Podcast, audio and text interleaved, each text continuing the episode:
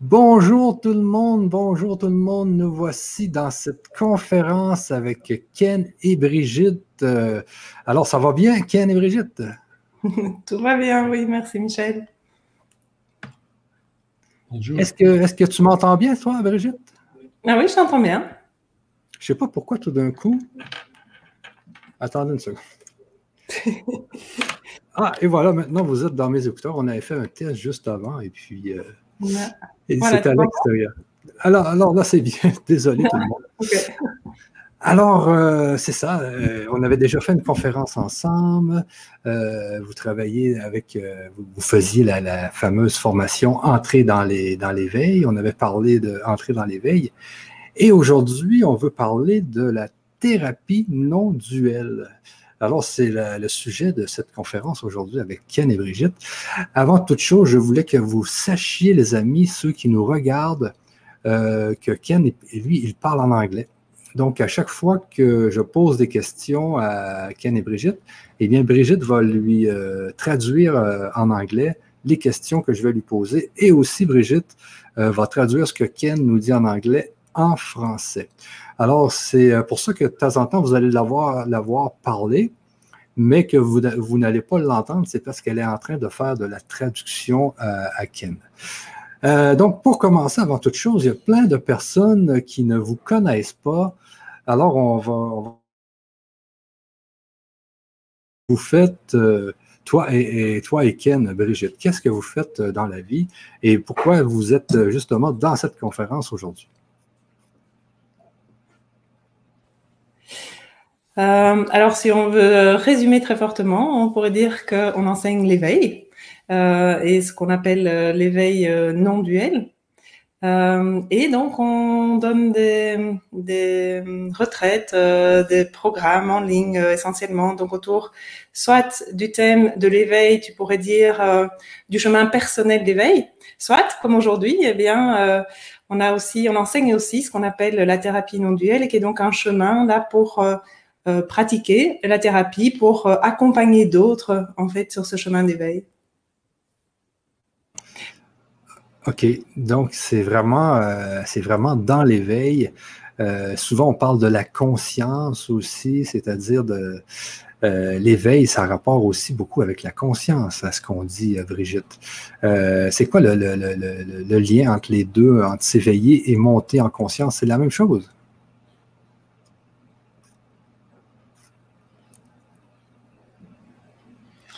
Well, you could say in some ways, yes. Tu peux dire euh, d'une certaine manière, oui. As one seems to be wake, waking up or progressing through different stages of waking up. Quand il semble qu'on progresse, si tu veux, au, euh, au, fur et à mesure, au travers de ce qui semble d'être euh, des étapes d'éveil. They become more conscious of what you could think of as their true self or their higher self or consciousness itself on devient euh, plus conscient euh, du soi véritable ou du, tu pourrais dire, du, du moi supérieur, ou on pourrait aussi dire de la conscience elle-même. And for some, it can seem like a progressive process, or for others, they can have brief glimpses of immediate, like full consciousness, full awakeness. Et pour certains, ça peut être un processus progressif, ou pour certains, ils peuvent avoir euh, des, aperçus euh, euh, complets, si tu veux, de l'éveil. Mais souvent, c'est ce qu'on appelle ça des, peak experiences, des, expériences paroxystiques où il y a l'expérience d'unité qui souvent, après, peuvent ben, se refermer, si tu veux. C'est très fréquent, en fait. OK. Parce que on, on vient justement cette histoire de non-duel et de duel, parce que euh, tout vient, tout me semble venir de cette, de, cette façon de parler quand on dit que nous sommes en dualité ou nous sommes dans l'unité. Alors, euh, c'est sûr que moi, ça fait peut-être une année ou même deux années que je fais des conférences euh, de ce concept d'unité. Euh, à la longue, les gens, euh, à force de, faire des conférences, euh, on m'a souvent dit, Michel, tu dois devenir le spectateur de ton acteur. Et, souvent, on dit que l'unité se trouve justement dans cette, dans cette façon de voir les choses, c'est-à-dire que on se voit comme en hauteur et on analyse notre moi, notre ego. Est-ce que on, est comme, c'est comme si on était, euh, comme si on était analyste de notre ego. Est-ce que c'est un peu de, de cette façon-là que vous voyez les choses? In some ways, but you can say that sometimes. D'une certaine manière, mais tu pourrais dire que parfois. The thing that thinks it's actually analyzing the ego is still the ego. Euh, la chose qui pense qu'elle est en train d'analyser l'ego, c'est toujours l'ego. So it says, aha, I've discovered something about the ego. Donc euh, cette chose, elle dit, ah, j'ai découvert quelque chose à propos de l'ego. And then sometimes it says, ah, I've discovered something about myself. Et puis parfois, ça dit, ah, j'ai découvert quelque chose à propos de moi-même. So some of the things we do help look at that, but it's Donc coming... certaines des choses qu'on fait aident à observer ça. The way to go beyond just analyzing of the ego of the ego. Euh, et la manière d'aller au-delà euh, d'une analyse de l'ego par l'ego. Is to start to see from a broader perspective through all layers of what seems to be consciousness. C'est de commencer à regarder depuis une perspective plus large au travers de tout de ce qui semble être euh, toutes les euh, couches euh, de la conscience. Instead of what seems to be uh, inside out from ego. Au lieu euh, d'avoir une perspective, si tu veux, qui part de l'intérieur de l'ego et qui regarde vers l'extérieur. Or even from what you might consider a second layer of still ego of an observer observing ego. Euh, et euh, qui va aussi au-delà d'une perspective qui serait une perspective extérieure, euh, mais qui serait toujours euh, l'ego, si tu veux, euh, à l'extérieur, euh, toujours observant l'ego. No. No, it's not always that way, but it can be that way. C'est pas toujours comme ça, mais ça, ça peut être comme ça. En tout cas, ça, ça fait partie des étapes fréquentes, on pourrait dire. Ben, c'est un peu le, le, le, le problème que, euh, que beaucoup de personnes ont actuellement parce que euh, les gens comprennent bien qu'ils euh, doivent prendre la hauteur par rapport à ce qu'ils sont. Mais souvent, comme vous dites, c'est l'ego qui analyse l'ego.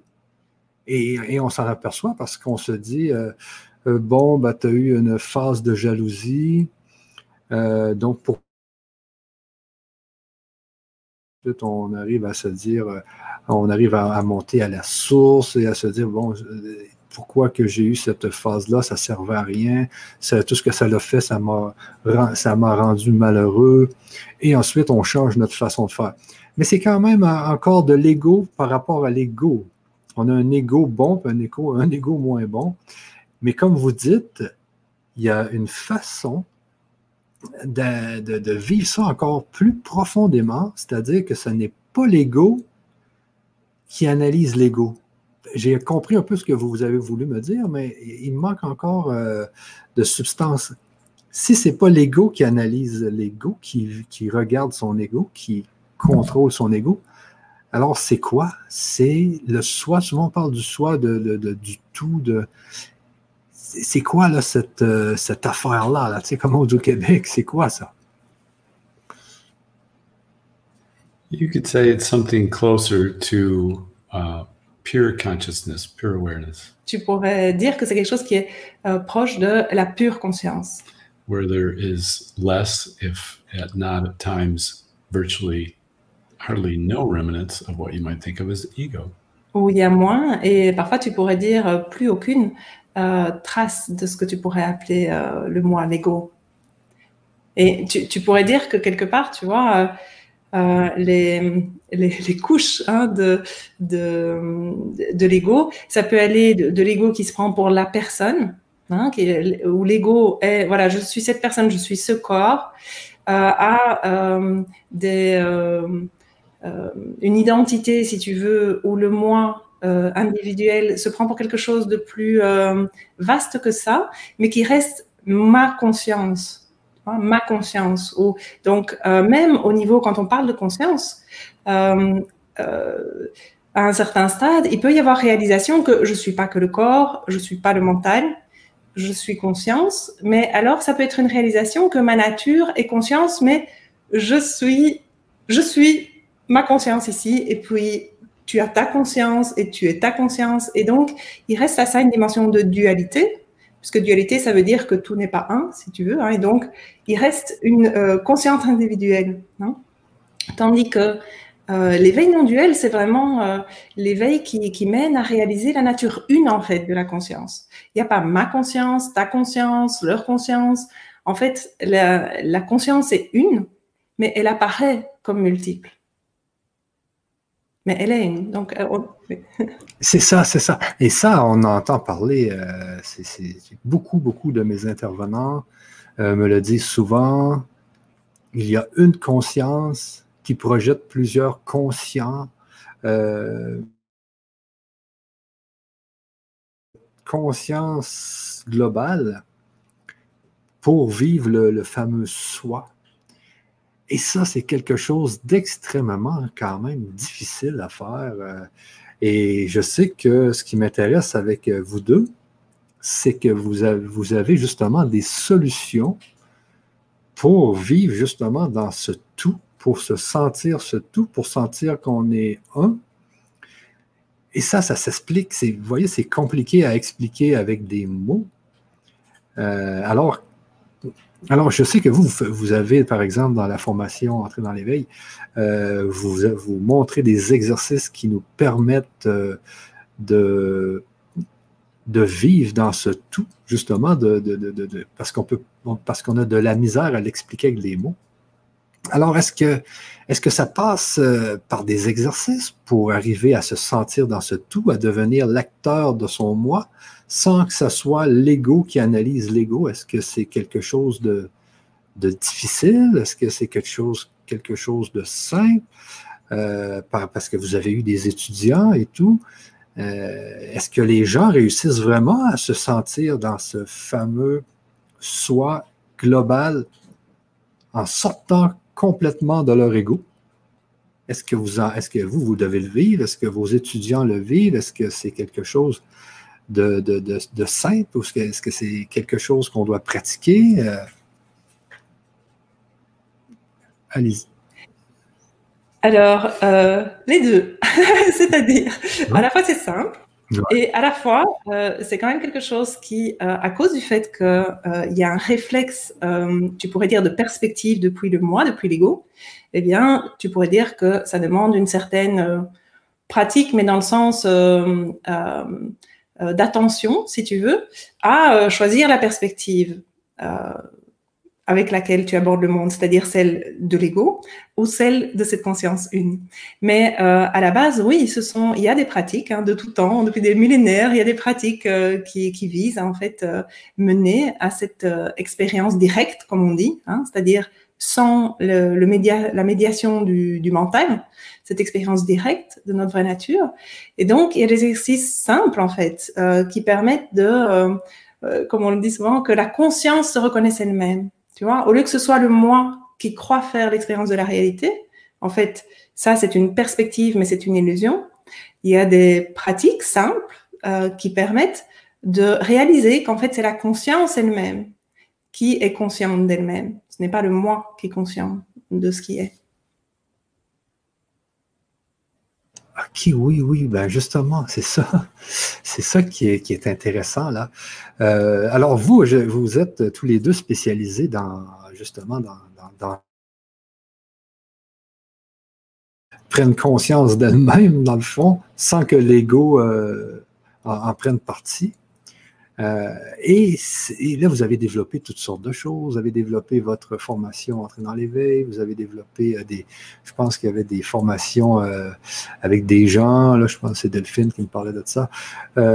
et à la force, au cours du temps, vous avez décidé de développer des coachs, thérapeutes non duels. Alors, c'est vraiment des personnes, j'imagine, qui ont pris part à cette expérience euh, de, devenir acteur de leur moi, mais sans être un ego qui est, par rapport à un autre ego. Donc, les gens ont, vraiment vécu l'expérience, les gens comprennent bien l'expérience.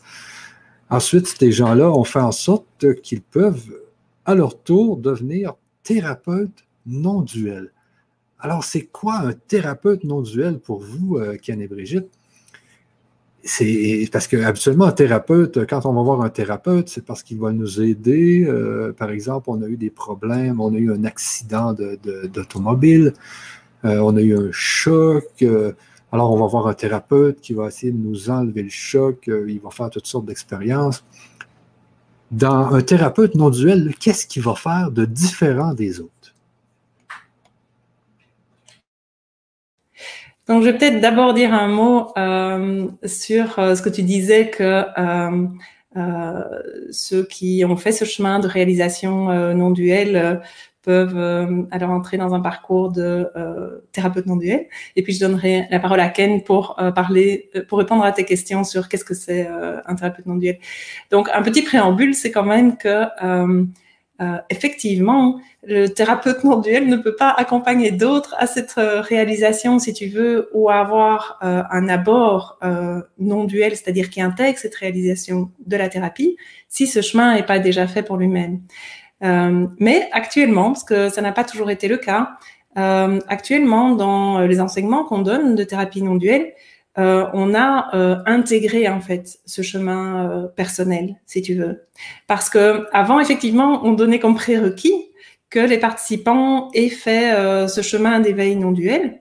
Et, alors, ben, c'était fait à des degrés divers, et puis ça pouvait être un petit peu, on va dire, un petit peu bloquant, voilà, si le, le, degré, on va dire, était très divers. Donc, maintenant, ces enseignements de thérapie non duel incluent en fait le, euh, le trajet personnel, si tu veux. Donc, on peut euh, entamer ce trajet euh, en thérapie non duelle et mener en parallèle, enfin en parallèle, d'abord le trajet personnel, mais déjà amorcer, si tu veux, la formation à la thérapie non duelle qui après, on va dire, devient le focus principal et unique de, de l'enseignement. Donc, je vais demander à Ken. Ken, do you want to say a word about what is a non-dual therapist as compared to uh, a therapist? Well, as probably everyone knows to some extent, typical therapy. Donc, pour parler de ce qu'est un thérapeute non duel, comme euh, certainement la plupart d'entre vous le savent, euh, dans une thérapie euh, typique, donc duel, is uh, most of the time, but not always. La plupart du temps, pas toujours, mais la plupart du temps for the ego and by the ego. C'est une thérapie qui est faite pour le moi, pour l'ego et par le moi, donc par l'ego. And utilized in an attempt to help the ego feel better about whatever seems to be coming up. For. Et son objectif, c'est en général que l'ego se sente mieux par rapport à, à quelque chose, hein, quel que soit l'objectif. Euh, ça peut être un objectif varié. Et donc, c'est une thérapeute euh, du moi, par le moi, pour le moi, en général. Les, la thérapie euh, qui est duel, comme on dit, qui n'est pas non duel. Of course, it's not always that way. Ça n'est pas toujours comme ça, bien sûr. But the, one of the primary differences is that non-dual therapy. Et une des différences euh, principales, c'est que en thérapie non duel, is uh, an attempt and to varying extents. Euh, la thérapie non duel, c'est euh, une tentative et à des degrés divers a therapist getting clear about what it means to be non-dual. La première chose, c'est que euh, c'est euh, d'abord le thérapeute qui, euh, qui est au clair avec ce que ça veut dire la non-dualité, avec cet éveil non-duel. And as they get more clear about what it means to be more conscious, more non-dual, if you will, et au fur et à mesure que le thérapeute est plus au clair avec ce que ça veut dire, en fait, d'être non-duel. Hein. They offer therapy from this space and as this space. Alors, il peut offrir une thérapie qui va émaner de cet espace non-duel, hein, de, de, de la conscience une. Donc, il va émaner de cet espace et qui va être pour cet, pour cet espace dans ce qui apparaît comme l'autre aussi. So the space allows the client, if you will. Donc cet espace, il euh, permet au client, si tu veux, si on l'appelle comme ça, le patient, euh, l'accompagné, comment tu veux l'appeler ça. to go into this, experience this more, Ça lui permet euh, d'entrer là-dedans et de faire davantage l'expérience. And from that venue, if you will, that space, de cet espace, et puis donc depuis cet espace, open up and look at what is happening in the moment. Il peut euh, s'ouvrir et alors regarder ce qui se passe dans l'instant. From consciousness, as consciousness. Cette fois-ci, depuis la conscience, en tant que conscience. Hein, comme je disais tout à l'heure que quand le moi pense euh, vivre euh, l'instant, si tu veux, en tant que le moi, c'est une illusion. En fait, ce qui vit l'instant, c'est la conscience. Et donc, la thérapie non duelle va permettre non seulement, tu demandais est-ce que ça permet euh, de d'aborder des, des traumas et des choses comme ça, tout à fait. Mais donc, il va y avoir deux effets, si tu veux, conjoints. Un, le fait que euh, ce, cette souffrance vue par le moi va, euh, ce qui va euh, euh, arriver, c'est qu'en même temps, le moi et la souffrance, tous les deux, en fait, vont être dissipés. Hein. Donc, parce que c'est en fait l'identification au moi qui permet l'expérience de la souffrance. En l'absence d'identification au moi, il n'y a pas d'expérience de souffrance. OK. Et, donc, les, ce, que, ça va faire, c'est que les gens vont se différencier de, de l'expérience, quoi. Ils vont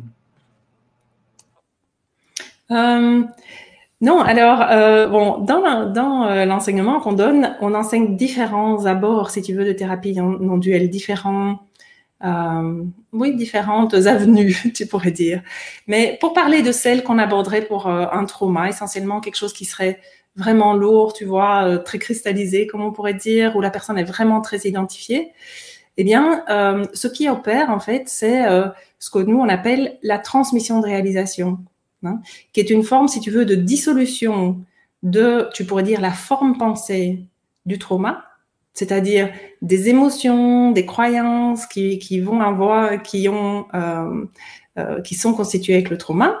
Et euh, en fait, c'est une transmission de conscience qui va en fait dissoudre ça. Et donc, ça peut paraître assez particulier comme thérapie parce que euh, bon, moi, je suis psychologue, je suis psychothérapeute, j'ai eu toute une carrière euh, avec euh, des thérapies, on va dire, plus duelles, si tu veux. mais donc, il y a une partie dans ces séances qui peut ressembler à de la thérapie à d'autres égards, dans le sens où on, on, regarde quand même quel est le sujet, hein, on, on, on, définit hein, là où il va falloir travailler ou quelle est en fait, euh, où se trouve cette cristallisation. Mais alors, ce qui est très différent de, de séances, euh, d'autres séances, c'est qu'après, on demande juste au client de fermer les yeux et puis euh, le thérapeute non duel va en fait réaliser la non-dualité et opérer, si tu veux, une transmission. C'est une transmission qui va faire que quand on rouvrira les yeux et qu'on demandera à l'accompagner, au client, commencer maintenant, eh bien, euh, soit tout va avoir disparu, soit une partie, euh, quasi tout. On va voir qu'est-ce qui reste encore comme forme pensée, tu pourrais dire, hein, les pensées, les émotions, les croyances. Et puis à nouveau, on va euh, refaire une transmission là-dessus, et puis ben, ça ne sera plus là.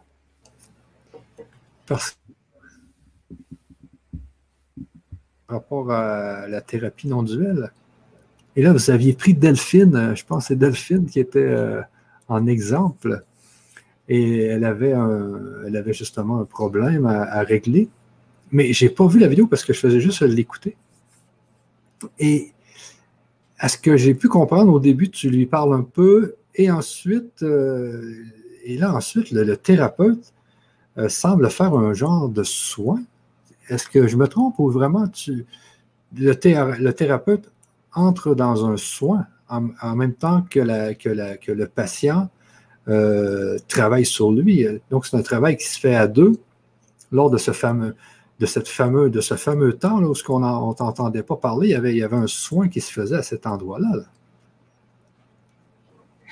Oui, en fait, donc euh, la seule chose qui est requise de la part du client, en fait, euh, c'est qu'il soit ouvert à lâcher les croyances, l'identification, etc. Donc, tu pourrais dire qu'une partie de la séance consiste à voir sur quoi on, va, ce qu'on va aborder, et puis demander au client s'il est ouvert. Parce que comme l'ego est une illusion, en fait, ce qui est là en tant que client en face de nous, euh, thérapeutes, c'est la conscience. Donc, ce qui est important, c'est que la conscience, euh, qui apparaît comme le client et cette intention aussi, si tu veux, d'ouverture. Et alors le reste, c'est tout ce qu'il a besoin, parce que le reste, c'est cette transmission de réalisation. C'est-à-dire, il n'est pas nécessaire que le client ait réalisé le soi, que le client euh, même connaissent euh, la conscience pure ou la conscience non duelle. Le client, il, il peut voilà euh, euh, venir consulter un thérapeute non duel sans avoir de connaissances à ce niveau-là. Et euh, c'est alors cette réalisation, c'est tu, tu, pourrais dire que la conscience qui apparaît comme le thérapeute entre dans cette réalisation que la conscience est une.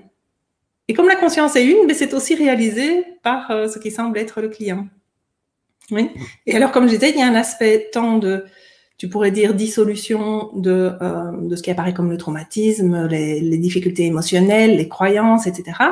Et il y a aussi un travail qui se fait, mais ça, ça on va dire, on le fait à des degrés divers selon euh, le, client euh, qui, vient. C'est un travail vraiment sur la désidentification du moi. Donc, carrément sur, si tu veux, avancer plus loin dans l'éveil mais donc ça, on va être plus ou moins explicite euh, vis-à-vis du client par rapport à ça, selon le fait qu'il soit ouvert à ça ou pas.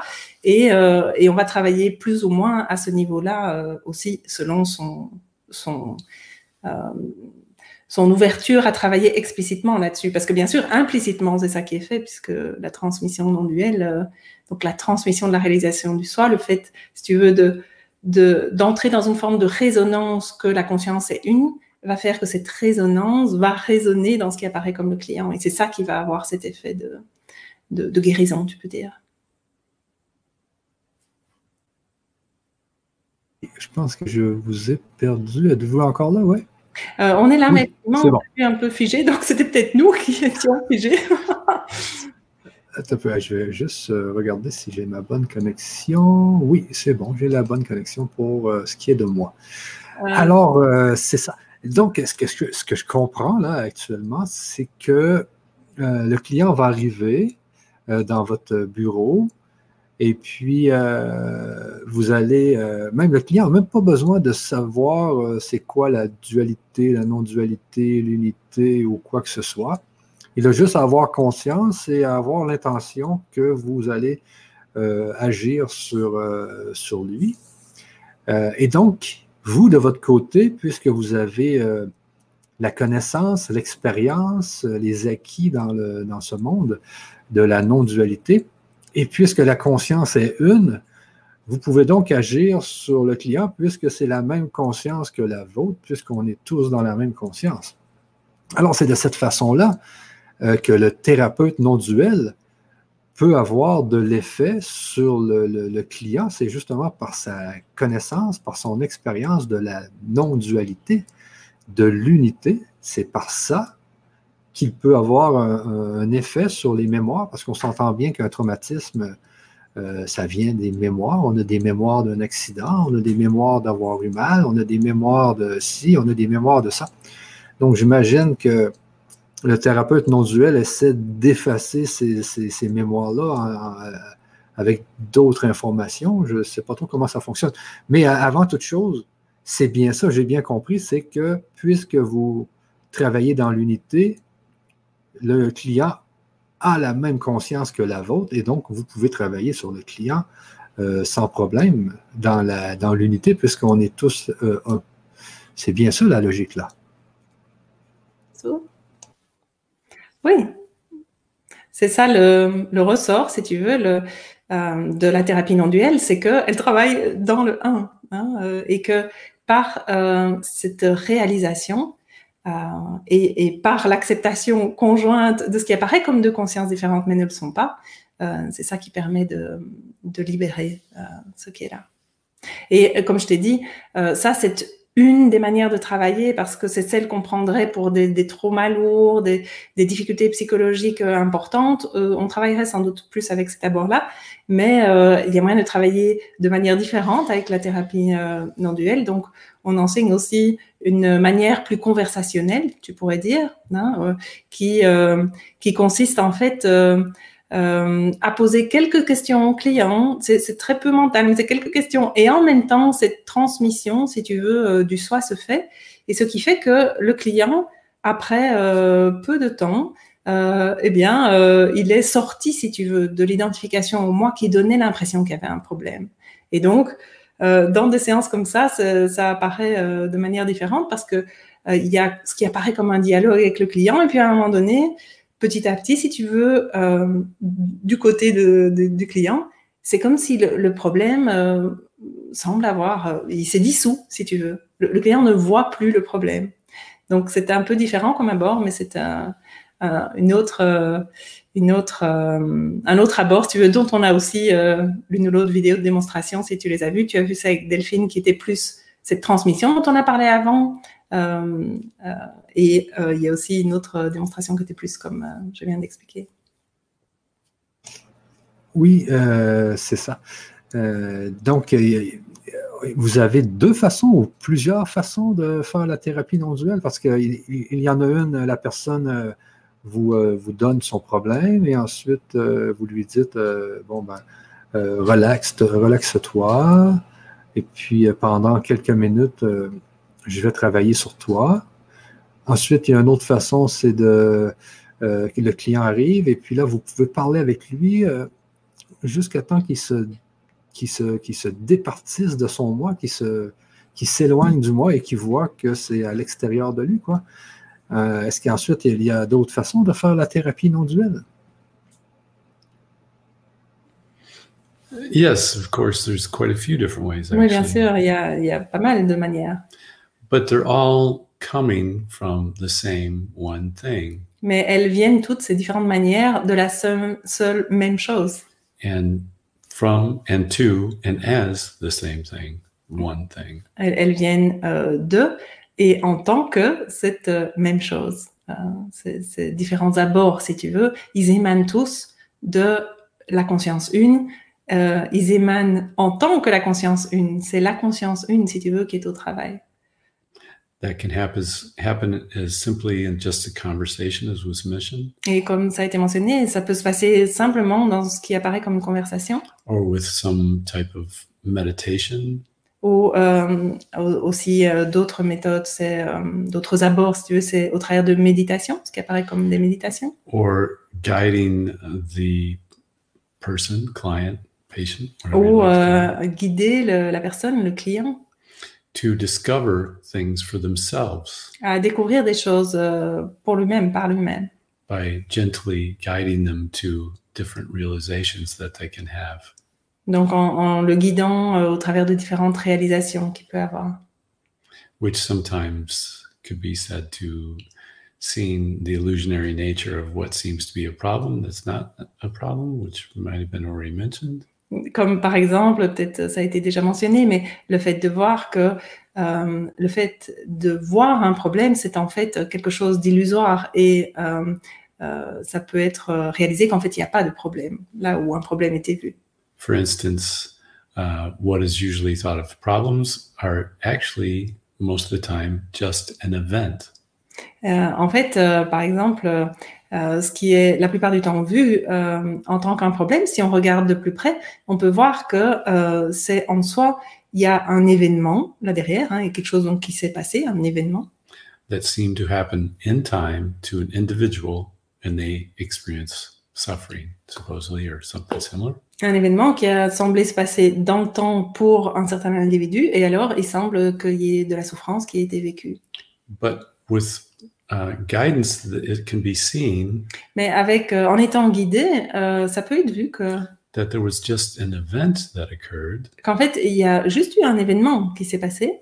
and then there was a series of different mechanisms that seemed to happen in the mind or in the mind of the ego. Et alors, en fait, c'est une série de mécanismes qui se sont euh, déroulés, si tu veux, dans le mental, euh, dans le moi donc, that attribute certain characteristics and values and meaning and beliefs to each seeming thing that qui ont attribué des interprétations, des valeurs, euh, des, des, caractéristiques à euh, ces différents événements.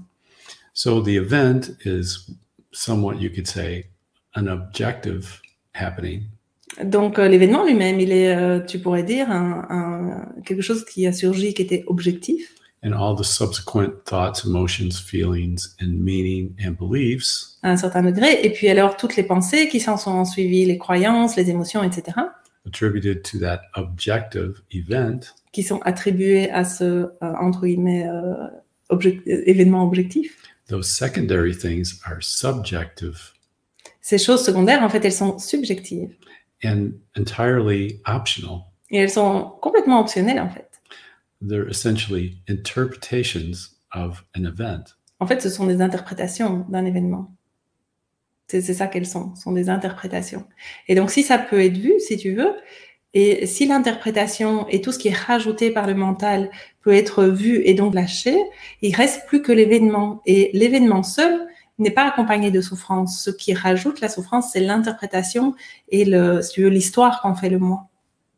Et donc, si ça peut être vu et lâché, la souffrance euh, est lâchée aussi. OK, je comprends de, mieux en mieux.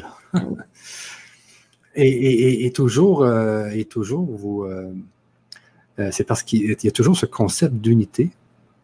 Alors, euh, euh, le thérapeute, parce que j'imagine que devenir thérapeute non du-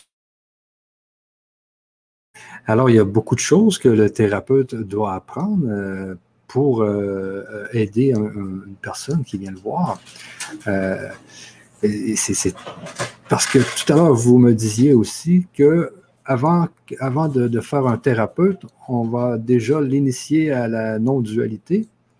Ensuite, il devient thérapeute. Et, et c'est quoi ça, devenir un thérapeute non-duel? Ça prend combien de temps? Est-ce que est-ce qu'il y a beaucoup de, notions à apprendre?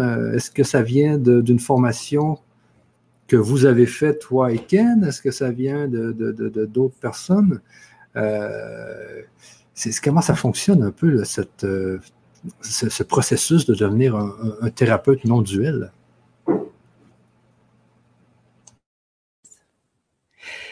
Euh, donc le programme complet, en fait, il dure quatre ans.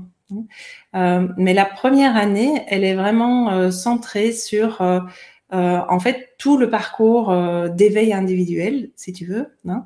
Donc, elle est centrée là-dessus, elle est très intense à ce niveau-là. Et puis, elle a aussi une partie de, de début, si tu veux, de formation à ce qu'est la thérapie non duelle. Mais elle est essentiellement centrée sur comme a dit Ken, ce qui est le principal dans la thérapie non duelle, qui est d'abord en fait le le- ben, l'espace à partir duquel tu fais la thérapie non duelle. En tant que quoi est-ce que tu accompagnes ton client? Si tu accompagnes ton client en tant que le moi, hein, si tu es un moi qui accompagne ton client, c'est pas de la thérapie non duelle. Même si tu appliques des outils, etc., c'est juste une thérapie du moi par le moi. Donc cette première année, elle approche déjà euh, certains euh, euh, comment certains abords de la thérapie non duelle, comme on a dit, certaines méditations guidées, mais essentiellement, elle est, très intense au niveau en fait euh, du chemin d'éveil euh, du thérapeute en fait. hein.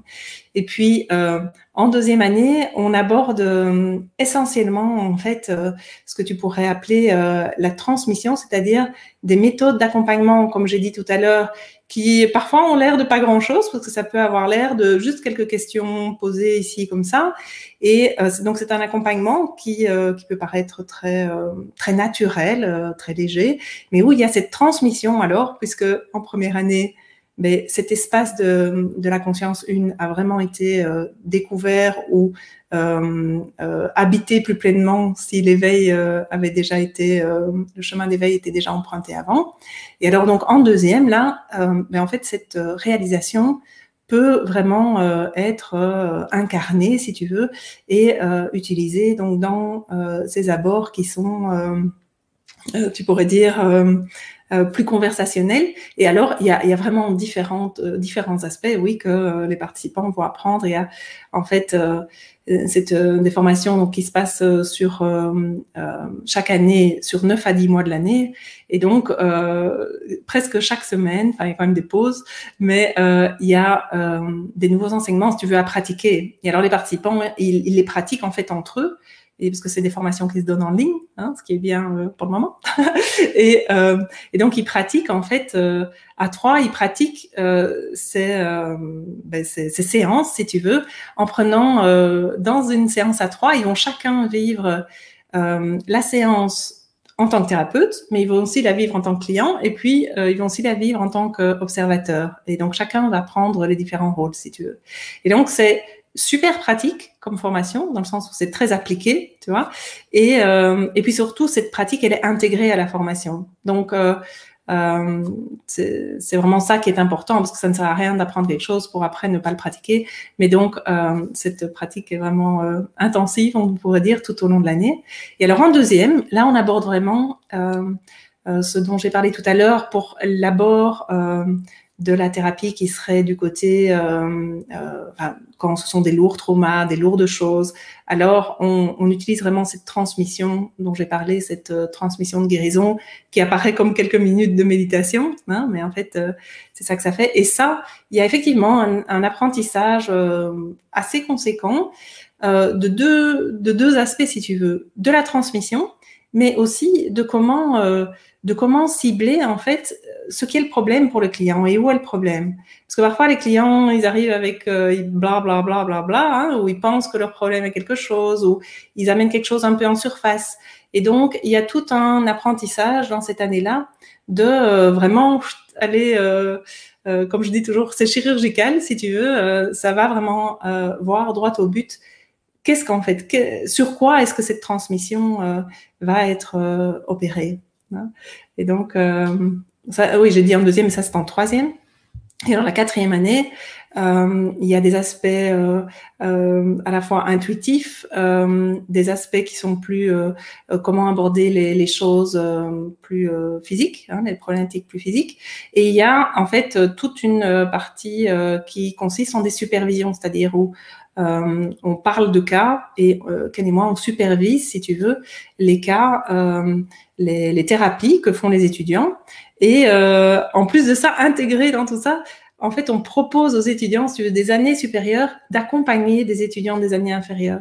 Donc, ça leur donne d'office une pratique. Parce qu'une des choses les plus difficiles, euh, parce que j'ai fondé une école de psychothérapie il y a une dizaine d'années, et donc euh, je donnais un cycle de trois ans déjà, mais qui était plus une psychothérapie duel, tu vas dire, avec plein d'outils intégrés.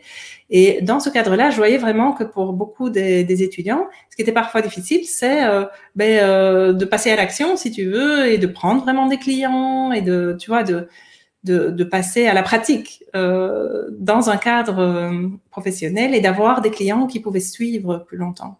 Donc ici, vraiment, ce, ce qu'on a mis au point, là, ça permet que euh, au plus tu t'approches de la fin euh, de la formation et au plus tu vas c'est intégré dans la formation, tu vas être, euh, euh il va t'être demandé, si tu veux, d'accompagner euh, en thérapie, euh, pas juste quelques séances, mais aussi parfois plus long cours, des étudiants de, des années inférieures, en étant supervisés par Ken et moi. Donc voilà, c'est pour ça que c'est, on pourrait dire, un cycle complet comme ça.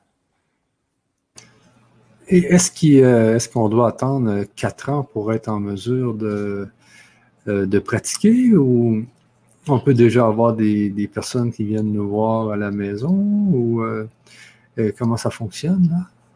Alors, je dirais que bien sûr, vous pouvez, et certainement, il y a des, tu vois, dans les participants, il y a euh, des personnes qui en fait ont déjà une pratique thérapeutique, qui sont déjà thérapeutes, mais pas thérapeutes non duels. Ils sont euh, thérapeutes avec des pratiques plus duelles et ils ont envie de d'amener dans leur pratique cette pratique du soi au soi plutôt que du moi au moi. Hein.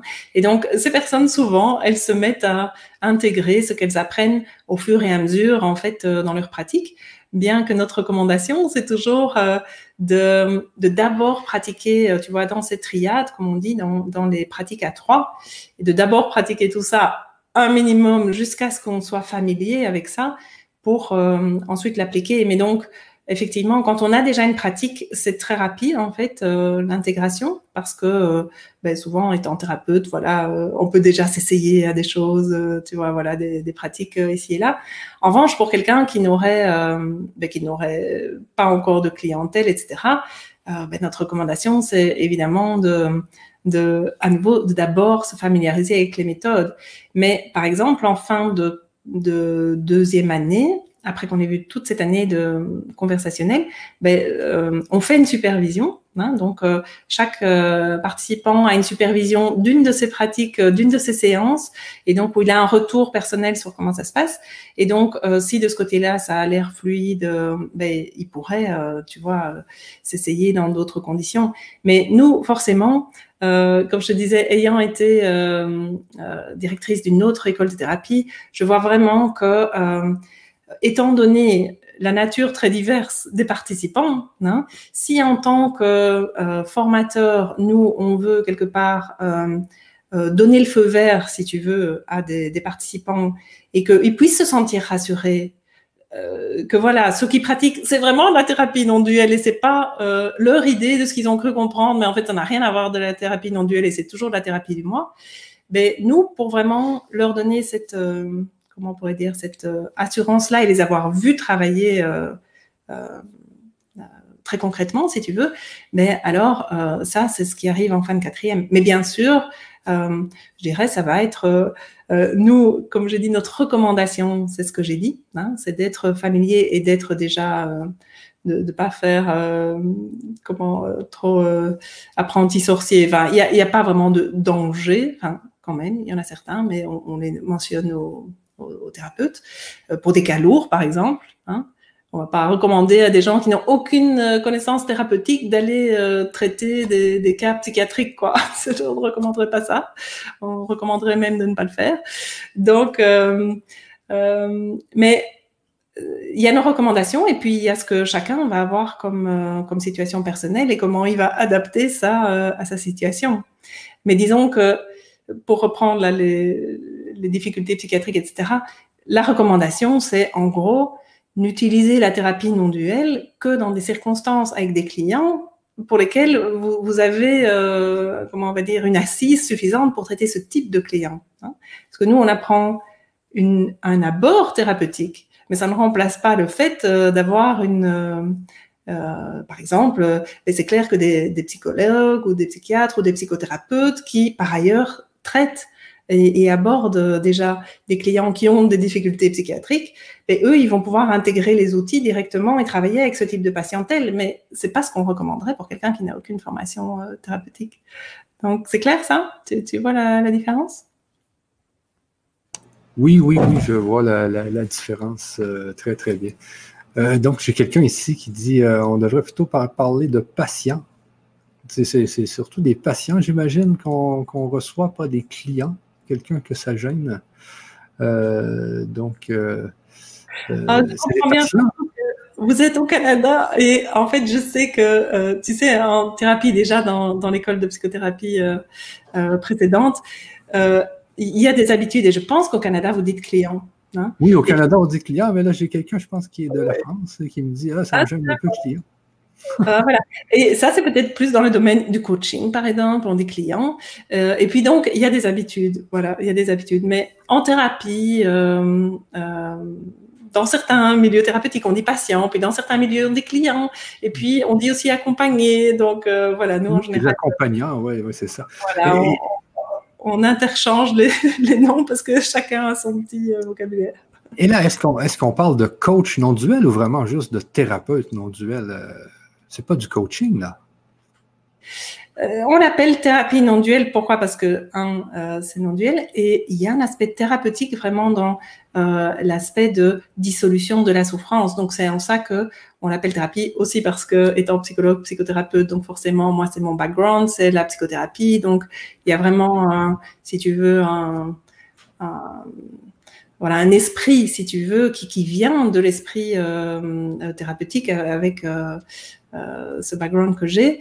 Euh, et donc, on n'appelle pas coaching, mais euh, tu pourrais dire que j'imagine très bien que certaines personnes qui, qui font la formation, on a des personnes qui, qui la font et qui ne sont pas thérapeutes, pourraient tout aussi bien se reconnaître dans le vocable coach, si tu veux. Mais c'est juste comme ça qu'on appelle, nous, cette formation, pour les raisons que j'ai dites. Et, et cette formation, justement, euh, de thérapeute non duel. Euh, est-ce que c'est la seule qui existe de thérapeute non duel ou ça vient des, États-Unis ou ça vient d'un autre pays? C'est d'où que d'où ça a été inventé tout ça? alors, je ne sais pas où ça a été inventé. Tu pourrais dire que c'est un, courant, euh, enfin, euh, oui, voilà, un courant qui, qui existe hein, et qui certainement euh, doit, comme toujours, comme, ou comme souvent, être plus présent dans les pays anglo-saxons que dans les pays francophones. Donc, ben, tu sais, l'origine, c'est essentiellement peut-être des, psychothérapeutes comme moi, des psychologues, etc., qui euh, avaient une pratique euh, duel ou voilà, euh, on va dire plus classique, pour qui le chemin d'éveil, l'éveil, voilà, est devenu ce qui est inspirant et qui donc veulent pratiquer selon cet, esprit-là, cet esprit, d'unité. Donc, ce que je veux dire, c'est que je pense que ce courant de thérapie non duelle, tu vois, il est, il est né, euh, ben, il a dû avoir euh, plusieurs euh, origines parce que euh, je suis pas la seule thérapeute qui a eu un parcours comme ça de psychologue, psychothérapeute, et puis qui a, qui a désiré faire cette transition. Et donc, ça, ça existait déjà, là, la, la, la, thérapie non duelle, avant que vous en faisiez la, promotion. Là? Oui, oui, bien sûr, comme je te dis, tu vois, euh, euh, tu pourrais dire que euh, c'est l'alliance de la thérapie et de la non-dualité, la thérapie non-duelle. Alors, je suis sûre que ça s'appelle de plein de manières différentes. Nous, c'est notre nom, hein, c'est comme ça que nous, on aime l'appeler. Mais oui, c'est un. Euh, on n'a pas le, comment on va dire le, on dit ça, le, monopole de faire de la thérapie depuis euh, la non-dualité. Ici, ce qui est, euh, on pourrait dire, euh, euh, ce qui se, conjoint, si tu veux, c'est que euh, Ken, lui, du côté, moi, tu vois, j'amène tout mon background psychologue, psychothérapeute, et puis Ken, euh, Ken, euh, il a connu l'état d'éveil depuis toujours, en fait. Donc, euh, lui, de son côté, il amène en fait une profondeur, si tu veux, au niveau de euh, de cette vision claire euh, de l'éveil et de la conscience une. Et donc, tu pourrais dire qu'en ça, cette formation, ben, euh, elle est, voilà, elle est le fruit de, de cette, de ce mariage que nous sommes. donc voilà. Ok, ok, ok, je comprends bien. donc, c'est quatre ans quand même, une formation qui, qui, se, qui se fait sur quatre ans. Euh, et, la personne, après ces quatre ans, qui devient thérapeute euh, non duel, j'imagine qu'elle peut, elle, peut vivre cette fameuse euh, non-dualité comme, comme elle, le veut, parce que j'ai des commentaires sur le chat, les gens ont, encore de la misère à s'imaginer c'est quoi la non-dualité, parce que c'est quand même un concept qui est assez assez compliqué. Et, tout à l'heure, tu me disais, c'est le travail du soi vers soi. J'ai trouvé, euh, je trouvais ça bien, cette phrase. Euh, donc, euh, on travaille, on travaille pas de soi vers le moi, mais vraiment de soi vers soi. Donc, en travaillant sur quelqu'un d'autre, on travaille sur soi-même, dans le fond. Est-ce que j'ai raison? Oui, oui. L'autre, ce qui apparaît comme l'autre est toi. Donc, tu travailles dans cette conscience que tout ce qui apparaît est toi, n'est que euh, ce qui semble être ceci, ce qui semble être ça, euh, c'est un. Et, euh, et, je peux comprendre que ce soit, ça, ça, peut être théorique hein, quand on en entend parler comme ça, si c'est pas une réalisation. Et c'est pour ça que, comme je disais, dans le programme de thérapie non duelle, la première année, on a en fait intégré tout ce parcours d'éveil, ce chemin personnel d'éveil, si tu veux. Et donc le programme Entrée dans l'éveil dont tu parlais, hein, qui est euh, notre premier programme de, de, de ce chemin d'éveil personnel, eh bien on peut soit le suivre euh, par lui-même ou on peut le suivre en fait euh, intégré dans la formation de thérapie non duelle. Donc toute cette première année, en fait, il y a aussi moyen de la faire, de faire juste la première année, tu vois, et que ce soit un chemin à la fois personnel et puis il y a aussi quand même des éléments, euh, clairement des éléments tout au cours de l'année de, de, thérapie non duelle, mais c'est essentiellement centré, comme je disais en première, sur le chemin personnel. Ah, c'est ça, exactement.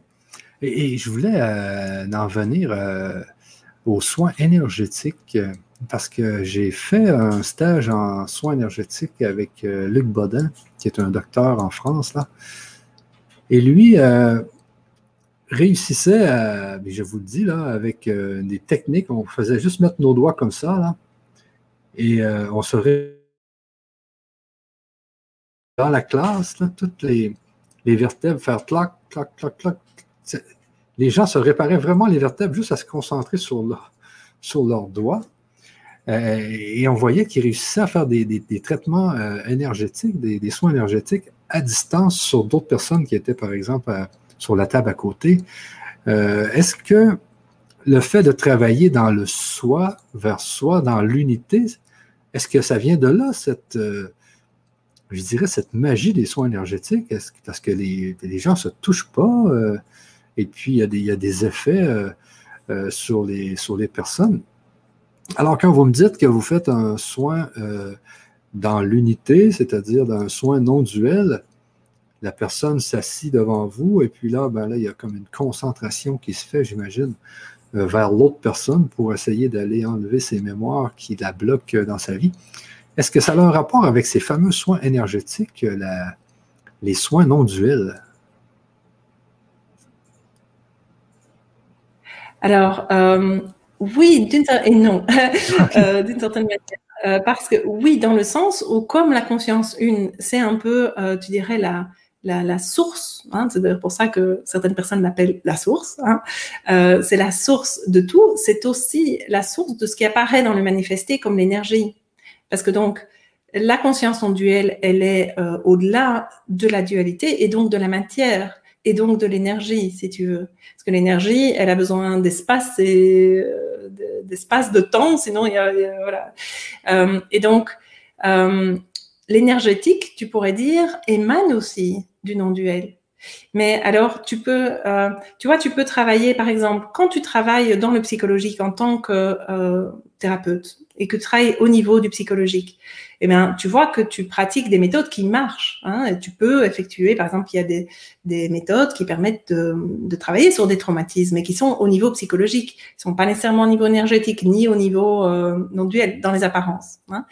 Et euh, donc, tu as l'impression que c'est parce qu'en fait, tu travailles au niveau psychologique. Mais quand tu as une vision un peu plus large de tout ça, tu vois qu'en fait, ça a l'air d'être au niveau psychologique. Mais en fait, la raison pour laquelle ça marche est une raison qui peut sembler énergétique, ou si tu vois plus large, tu vois qu'en fait, tout émane du 1. Donc oui, des guérisons énergétiques émanent du 1 aussi. La raison pour laquelle ça fonctionne, c'est pour les mêmes raisons, c'est parce que le 1 est le 1. Hein. Mais euh, la question, c'est euh, dans quel, euh, dans quel paradigme le thérapeute est dans sa tête, si tu veux, ou dans quel paradigme il, il pratique ce qu'il pratique des énergéticiens, leur paradigme, ça peut être l'énergie. Et donc, eux, ils travaillent à ce niveau-là.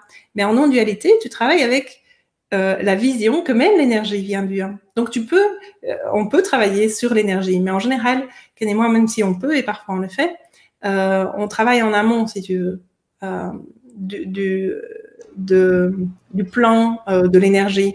Mais on peut aussi travailler sur l'énergie. OK, OK, je, mais je comprends, oui.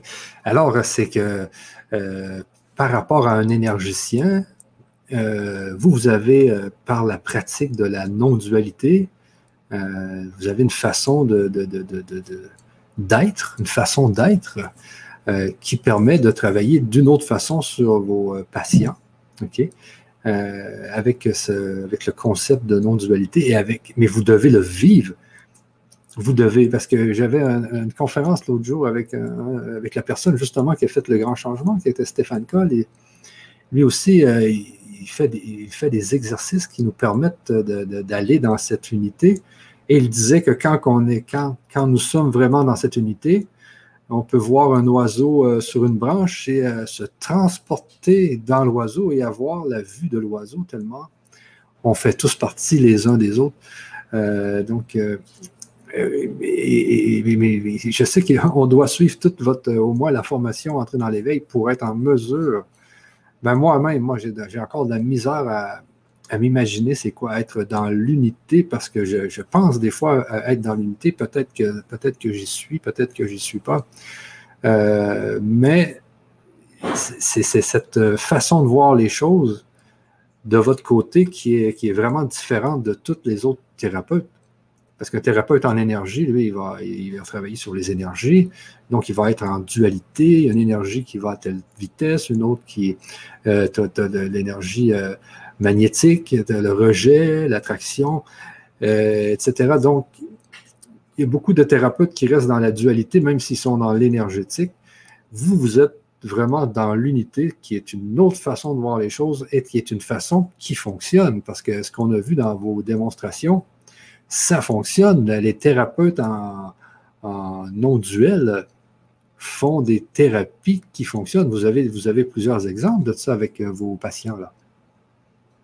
Oui, oui, on a, on a beaucoup d'exemples. Enfin, toutes les séances, euh, voilà, sont, sont, des exemples. Mais euh, je pense que ce qu'il faut dire, c'est que c'est pas qu'il y a quelque chose qui est mieux quand je dis, par exemple, que la non-dualité en amont, si tu veux. Ça, c'est juste comment tu pourrais dire, ben, le non manifesté est en amont du manifesté. Voilà, mais il n'y a pas de jugement de valeur là-dessus parce que je pense que chacun, en fait, euh, euh, en tant que, thérapeute, si tu veux, il se sent attiré par quelque chose. Et euh,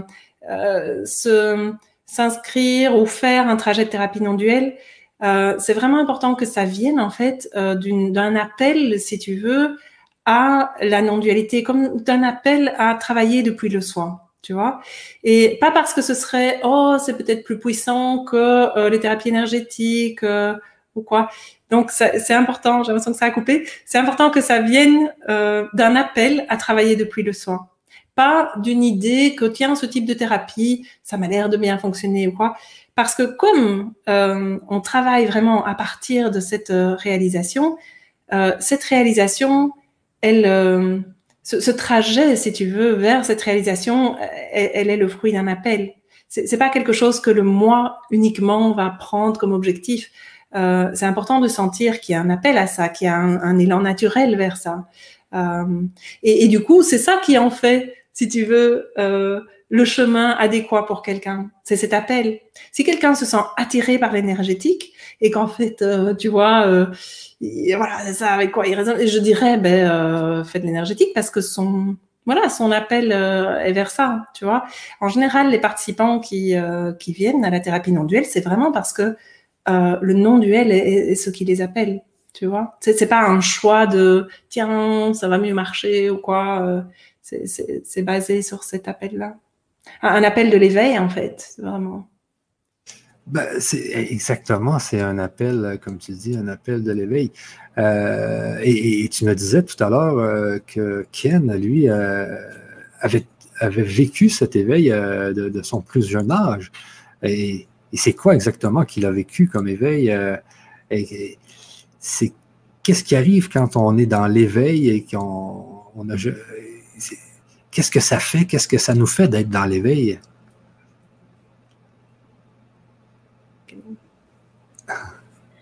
How is it there?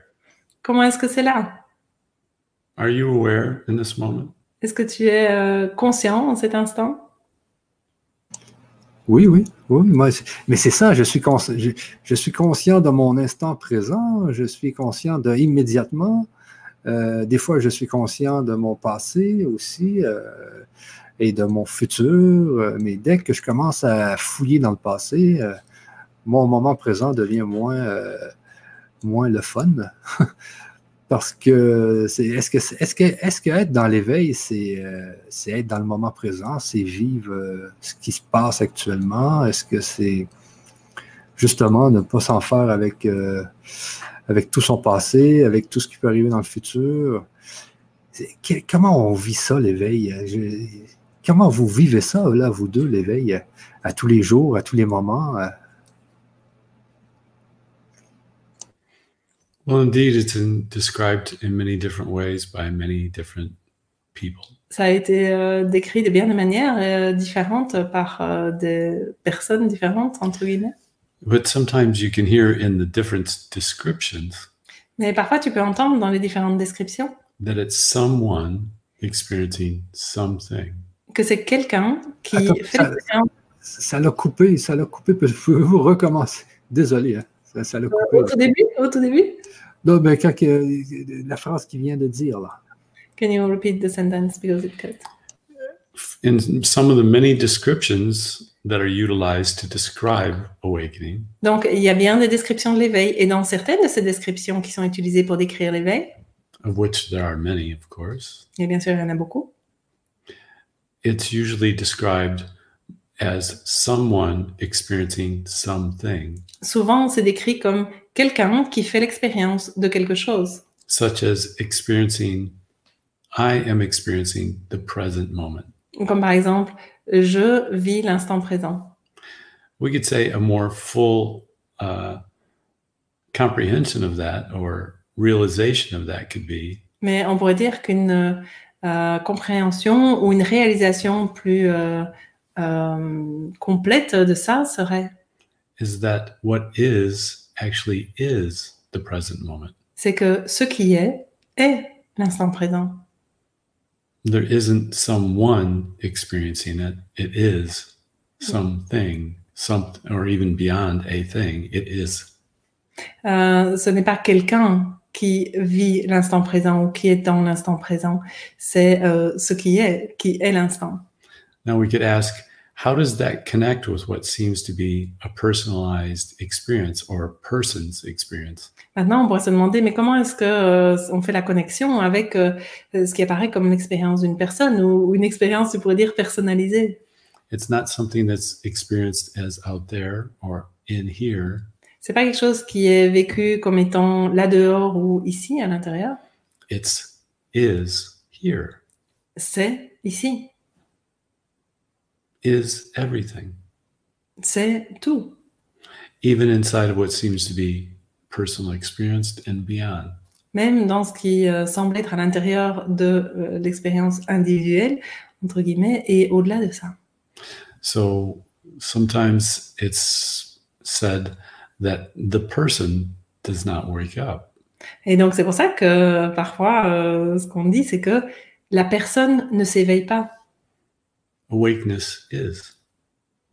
Parce que la personne, le moi, si tu veux, ne s'éveille pas parce que le moi est euh, l'illusion qui, euh, qui, qui euh, masque, si tu veux, l'éveil. Donc, l'éveillité est.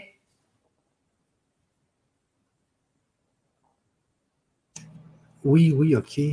Ah, c'est bien ça de, le- de cette façon dont vous l'expliquez. C'est bien parce que à ce que moi je comprends dans ce que vous dites, c'est qu'on le fait en moment, c'est le moment présent. Le moment présent euh, n'a pas de pas de temps. Euh, il y a des scientifiques qui ont essayé de dire que le moment présent, ça, durait euh, un milliard dixième de seconde ou quoi que ce soit, mais le moment présent n'a pas de temps. On est tous, tous et chacun, on est dans ce moment présent et on voit en haute métaphysique aussi que c'est de l'illusion. Tout ça, c'est un, c'est de l'illusion. Donc, il y a plusieurs parties des- qui ont leur propre illusion, mais c'est quand même un seul euh, système qui génère toute cette illusion euh, globale. Et être dans l'éveil, c'est être c'est s'éveiller à justement qu'on, que, que, que, que nous sommes ce système qui génère toutes ces illusions. C'est un peu ça l'éveil, là. C'est, dans ce moment présent, puisqu'il existe juste le moment présent actuellement qui n'a, pas de temps. Donc, le temps n'existe pas puisque le moment présent n'a, n'a pas de temps. Alors, c'est, un peu ça l'éveil, c'est de, de, de, déjà de savoir que nous sommes j'appelle ça ce système, là, parce que je ne sais pas comment l'appeler autrement, comment le nommer autrement, qui génère toutes ces milliards de vies, ces milliards et milliards de vies, euh, euh, de consciences différentes, de conscients différents, mais il n'y a qu'un seul système qui génère tout ça. Et être éveillé, c'est de, c'est de s'éveiller à ce, à, à ce qui se passe. Là. C'est, c'est, c'est bien ça. Hein? That's a very nice way to explain it. C'est une très euh, chouette façon de, de l'expliquer. But indeed, there's many other ways to explain it also that might fit just as well. Euh, Mais effectivement, il y a aussi d'autres manières de l'expliquer qui seraient euh, tout aussi euh, OK. But that's very nicely put. Mais c'est assez euh, joliment euh, décrit. Is it the experience? Mais est-ce que c'est l'expérience? Est-ce que c'est une expérience? Is it C'est beyond the experience? Est-ce que c'est au-delà de l'expérience? C'est ça. Donc là, moi, ce que je vous ai dit, c'est la logique. Je vous ai dit de la logique mais j'en ai pas fait l'expérience. Peut-être que j'en fais l'expérience euh, dans mes rêves, euh, quand, je suis en alpha, en bêta, ou je sais pas trop, là, mais c'est l'expérience. Et, ce que je pense que Ken a vécu, et toi, Brigitte, c'est que vous avez, vous en avez fait l'expérience.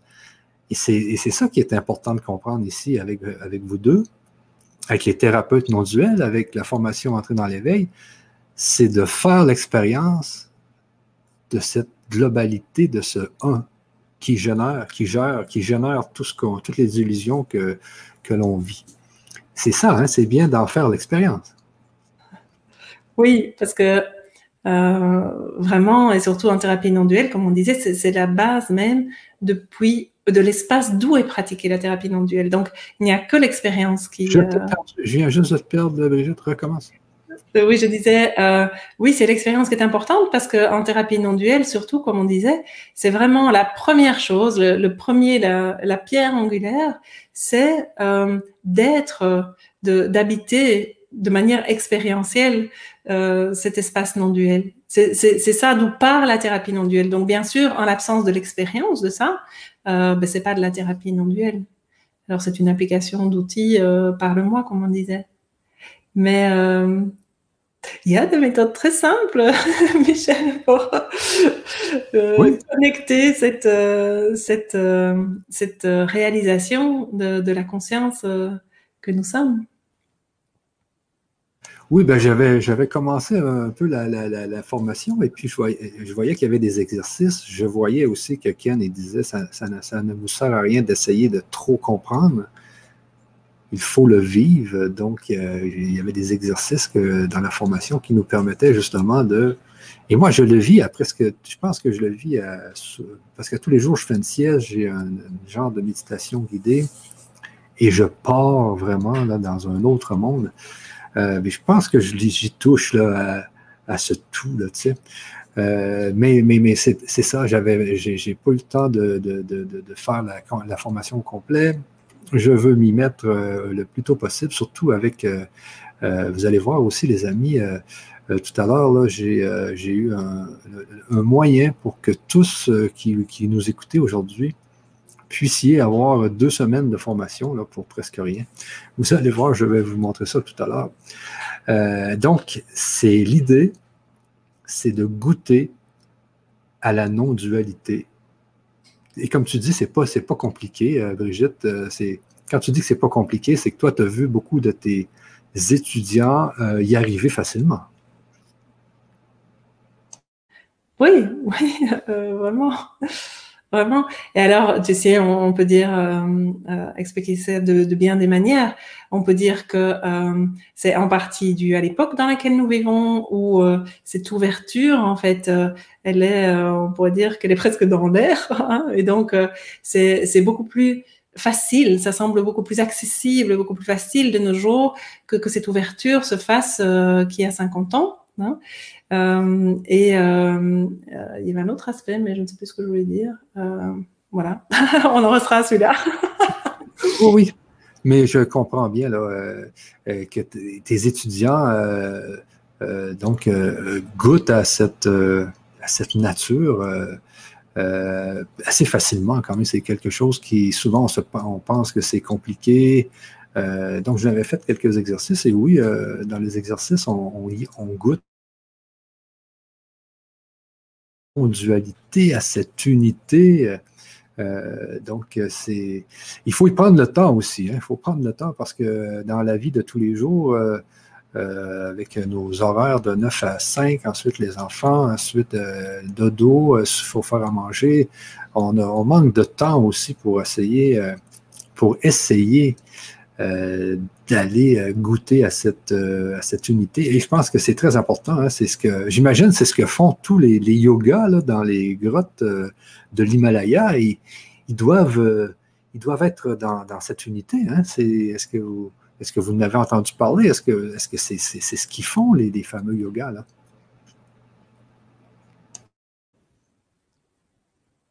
on ne sait pas exactement par rapport à ce dont tu parles dans l'Himalaya, mais oui, en général, les sages, les sages dont il est dit que ils ont réalisé le soir, ben, c'est de ça dont il est question, c'est de la réalisation non duelle. C'est ça, de la réalisation non duelle. Et ça, c'est justement, les gens se sentent appelés par ça. Euh, c'est sûr que euh, par ça, parce que sur euh, LGC, le grand changement, les gens cherchent beaucoup à, enlever des voiles, à, avoir, à enlever les, les, blessures du passé, à faire en sorte de pouvoir communiquer avec l'âme. Parce que si on parle de l'âme ici, justement, l'âme, est-ce que c'est justement cette unité-là, l'âme? Est-ce que c'est justement là qu'on peut le, contacter l'âme? Euh, donc, je sais que mes questions sont peut-être simples, mais beaucoup de personnes se posent la question. Euh, si on goûte à l'unité, est-ce qu'on est, en, on est en, meilleur contact avec notre âme? That's a beautiful question. C'est une très belle question. Because indeed, you never cannot be in touch with oneness, with the soul, with whatever it's described. Parce qu'en fait, tu ne peux jamais euh, ne pas être en contact avec euh, l'âme ou avec euh, l'unité.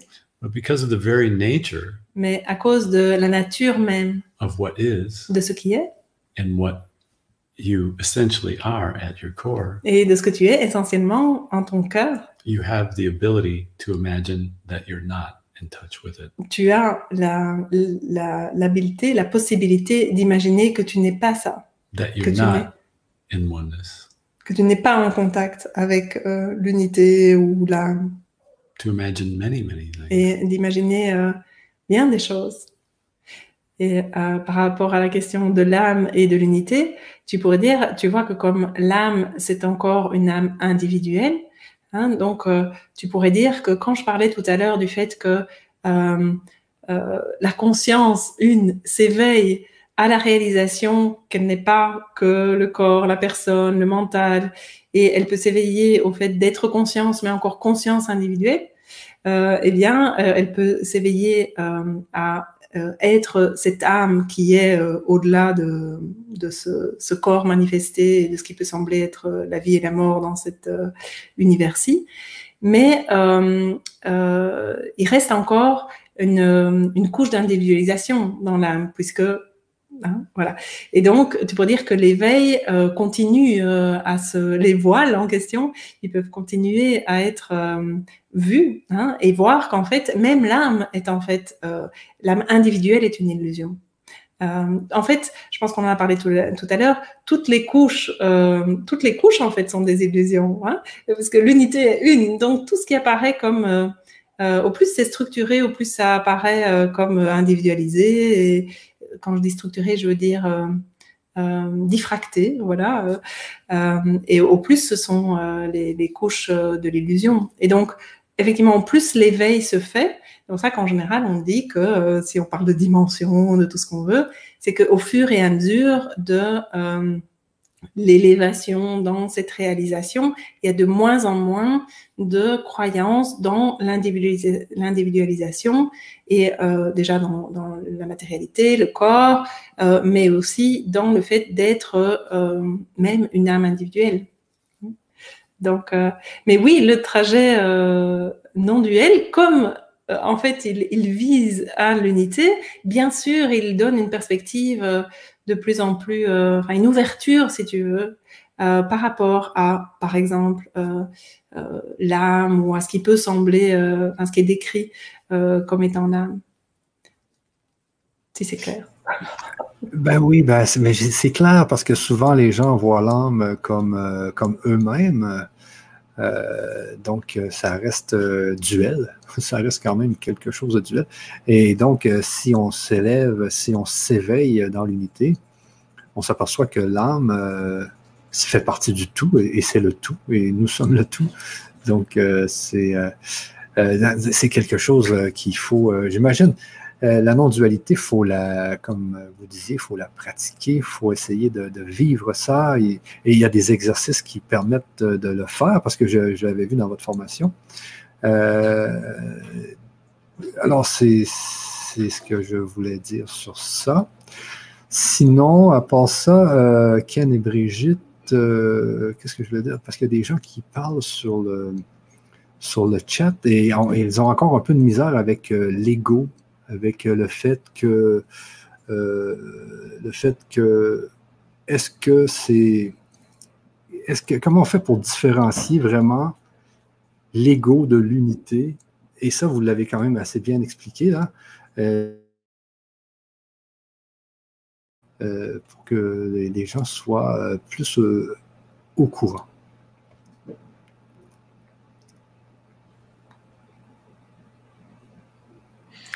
Well, ego seems to take place in all of its activities separate from oneness. Donc, l'ego et toutes ses activités semblent prendre place séparé de l'unité. But from oneness, Mais depuis l'unité, you can see the activity of what seems to be ego. tu peux voir l'activité de ce qui apparaît comme l'ego. And sometimes it's compared to a passing cloud, just like a thought. Et euh, parfois, c'est comparé à un, un, nuage qui passe euh, dans le ciel, qui, qui, est de passage, si tu veux, donc qui ne reste pas. So not only just as like a passing thought, but a passing thing that comes into existence and goes out of existence. Donc, euh, pas seulement comme une pensée qui passe, mais comme quelque chose qui, euh, euh, c'est comme si son existence semble apparaître et puis cette existence semble disparaître. Sometimes present, sometimes not. C'est parfois présent et euh, parfois ça ne l'est pas. Et euh, j'imagine quand euh, vous demandez euh, comment faire la différence entre l'un et l'autre, en général, dans un, un chemin d'éveil non duel, c'est pour ça que on apprend d'abord à discerner l'un et l'autre. Hein, et, donc, pour discerner quelle est la perspective de la conscience, la conscience pure est un très bon euh, comparatif, si tu veux, avec euh, l'identification à l'ego, parce que ça devient assez vite très clair qu'est-ce qui est conscience pure et quand est-ce qu'il y a ego. Et puis, euh, on peut discerner plus quand, dans l'instant, même dans ce qui apparaît comme la vie quotidienne, est-ce que, en fait, cet instant, il est vécu au travers de cette chose qui a, qui veut des choses, qui pense des choses, qui euh, a des opinions sur les choses, ça, c'est vivre l'instant depuis le moi. Ou est-ce que le moi est vécu, euh, est-ce que l'instant est vécu, comme on disait, par l'instant? C'est-à-dire, est-ce que l'instant est libre de euh, ses, euh, désirs, euh, répulsions, comme on dit souvent, euh, tu vois? Et, ça, une fois que les deux perspectives ont été touchées et reconnues comme telles, c'est plus facile d'identifier dans l'instant ce qu'il en est. OK, c'est bien ça, Ken et Brigitte. Je voulais juste revenir sur une dernière chose. Euh, Ken disait tout à l'heure, on est, quand on est, quand on arrive sur cette terre, nous sommes l'unité parce que nous n'avons pas encore euh, d'illusion qui, a commencé à nous séparer de telle ou telle ou telle autre chose. Donc, on arrive dans l'éveil c'est un peu ce qui arrive. Hein? C'est ce que disait Ken tout à l'heure, c'est que euh, quand on arrive sur cette terre, on est dans l'unité et à force d'avoir des divisions qui se font, on, entre dans la dualité. Et le but, c'est peut-être de retourner dans l'unité à la fin. C'est ce, qui, ce qui nous arrive. Euh, tu vois, moi, je vieillis, tout le monde euh, alentour de moi vieillit, et de plus en plus, on se, on se pose des questions sur, sur ce qu'est la vie, sur ce qu'est le monde, sur alors, est-ce que c'est bien ça? Est-ce qu'on arrive dans l'éveil? Et on en sort et puis on, en, on, revient là?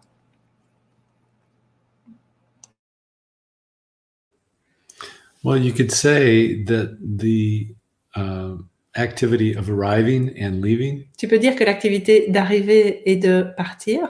Is just as much of a, an illusion as anything else can be. C'est tout autant une illusion que euh, tout le reste peut l'être. So, so, in other words, you don't really arrive. En d'autres termes, tu n'arrives pas vraiment. And you don't really depart. Et tu ne t'en vas pas vraiment. Because essentially, you're not a you. Parce que en essence, tu n'es pas un toi. So that can be like what what what does that mean? Ça, ça peut être euh, qu'est-ce que ça veut dire? it's going back to the the sense, the knowing that can be there that you are actually. Pour en revenir à cette euh, impression, ce, ce, ce ressenti euh, que en fait euh, tu es un. And occasionally you experience as what seems to be separate from one, but you're still one. Et à l'occasion, tu peux euh, faire l'expérience de te vivre toi-même comme séparé du un, mais tout en étant toujours le un. Be that for a moment of what seems to be identification, where anger arise, or hurt, or pain, or suffering. Que ce soit pour un moment, s'il y a un vécu euh, de, de, douleur, de souffrance, euh, de colère. Or what seems to be a birth and what seems to be a death. Euh, ou ce qui semble être euh, une naissance et ce qui semble être une mort. Still one. C'est toujours un. Seeming transitioning from one experience of one to another experience of one. Qui semble transitionner d'une expérience du un à une autre expérience du un. As a singular one, but en tant qu'un seul un. Illusionary, but always the one. As one. Mais euh, euh, oui, en tant qu'un euh, individuel, si tu veux, mais ça c'est illusoire parce que c'est toujours être euh, le seul un, l'unité. Now sometimes that illusion of separation of that disappears and then it's more of just a flow. Et parfois l'illusion de séparation de ça euh, disparaît et alors ce qui est là c'est plus euh, un flux d'existence, tu pourrais dire.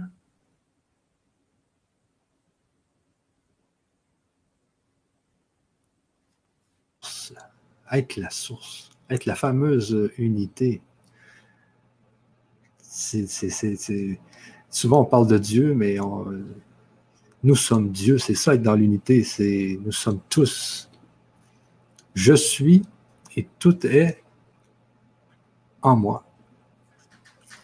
Donc, est-ce que vous existez vraiment, Ken et Brigitte? Des fois, je me demande si tout ça n'est pas une illusion. Euh, bon. Sur ça, euh, oui, vous pouvez répondre si tu veux, qui est Brigitte. You can answer. Oh, no and yes. Non et oui. OK.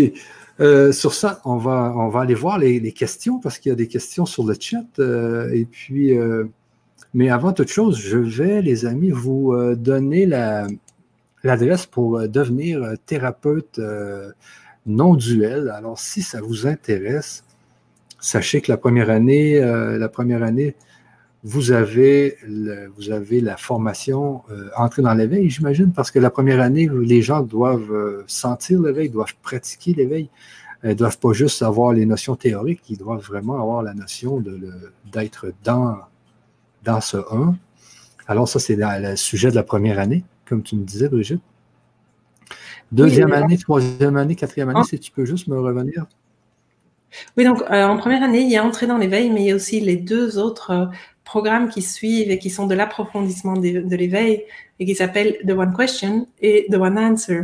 Et The One Answer, la réponse une, si tu veux, l'unique réponse, euh, c'est notre mot parfois pour désigner justement être euh, le 1, être euh, la source. Et donc, euh, ce sont des programmes d'approfondissement de l'éveil. Et donc, en première année, en fait, il y a les trois. Il y a entrer dans l'éveil, mais il y a aussi the one question et the one answer.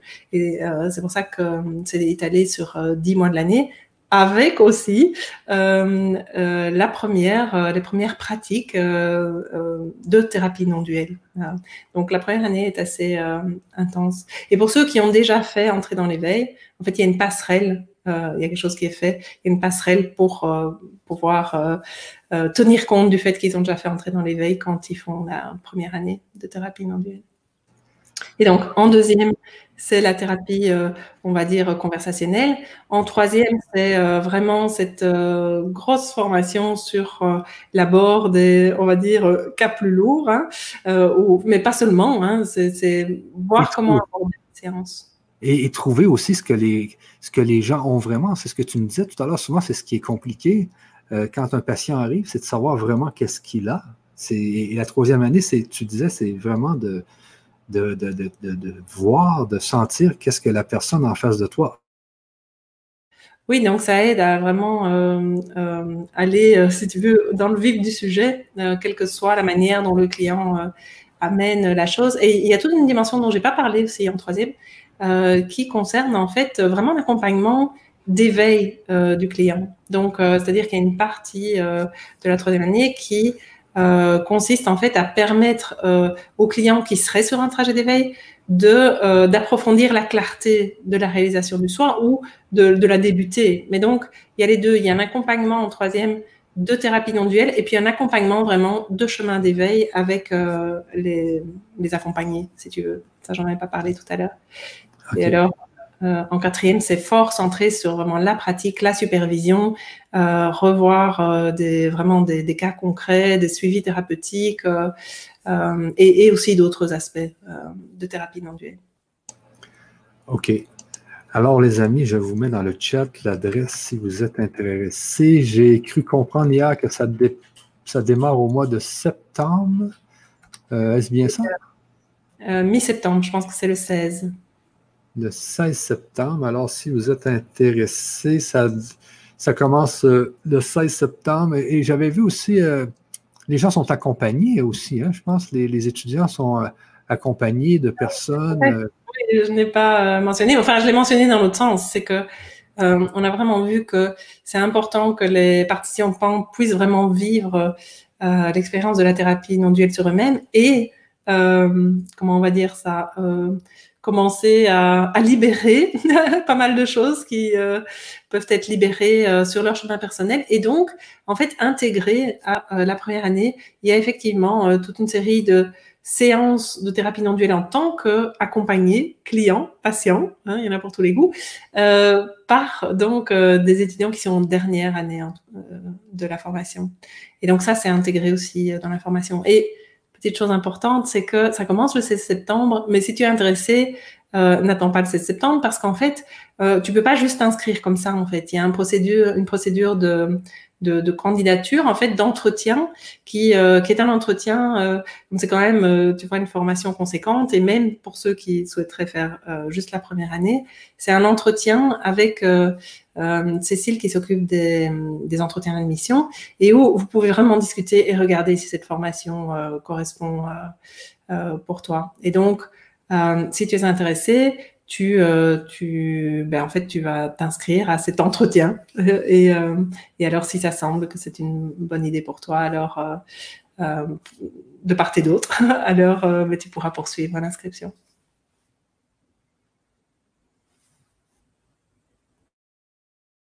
Je suis en train de la de l'ajouter sur le chat et sur Facebook et YouTube. Attendez-moi juste une seconde, les amis. Je vous mets ça ici aussi, comme ça. Et je fais euh, Save Change. Et voilà, donc ça a été aussi euh, intégré dans votre euh, dans la description YouTube et Facebook.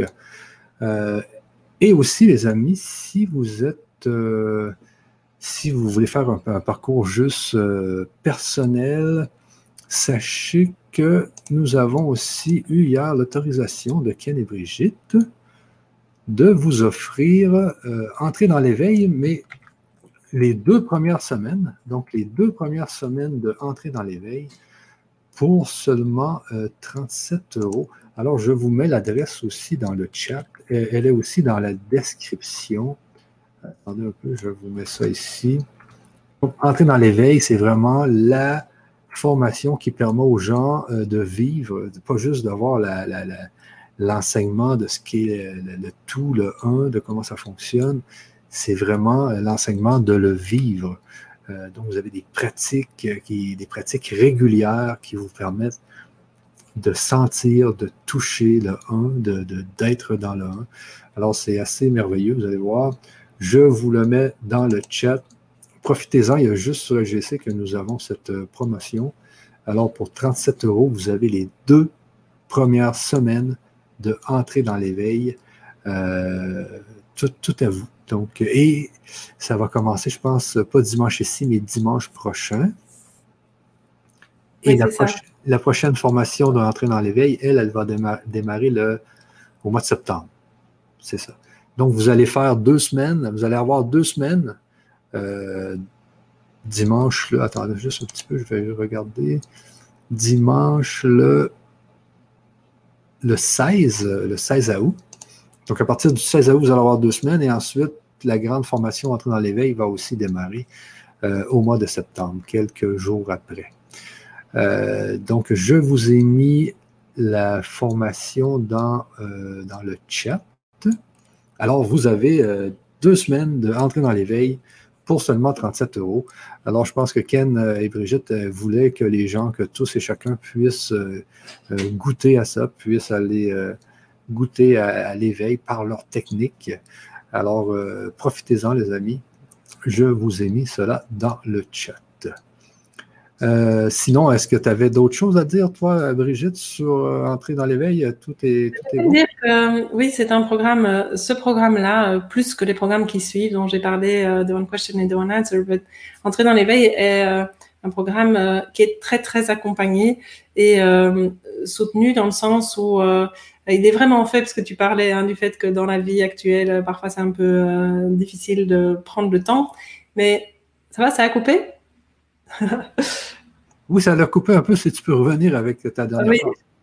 Euh, que Entrer dans l'éveil est un programme qui est vraiment fait pour tenir compte du fait que euh, on sait que beaucoup de gens, en fait, euh, ils s'engagent dans des euh, programmes en ligne et puis, en fait, la vie se passe et puis ils se retrouvent, voilà, ils n'ont pas vraiment fait tout, suivi le programme. Et donc, c'est un programme où il y a beaucoup d'accompagnement et où il y a, en, fait, tu, tu, es, tu as presque chaque jour, en fait, euh, un, une petite vidéo avec euh, ce qu'on te propose de faire et donc euh, les assistantes suivent vraiment les participants de très près.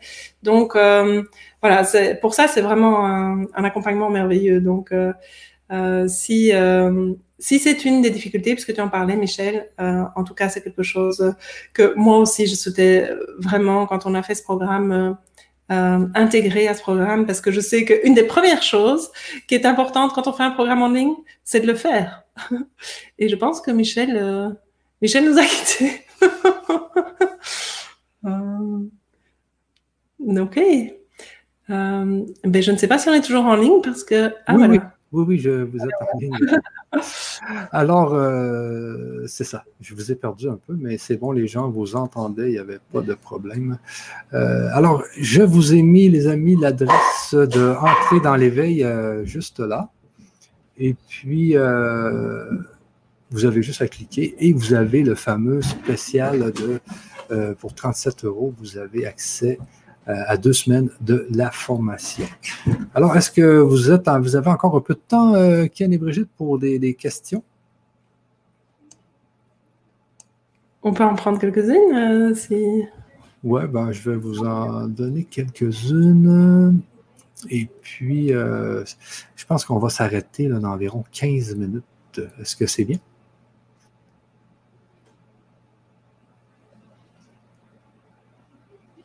C'est bon? OK, donc voici une première question. Euh, si je comprends bien, est-ce que l'ego non duel est une conscience spirituelle?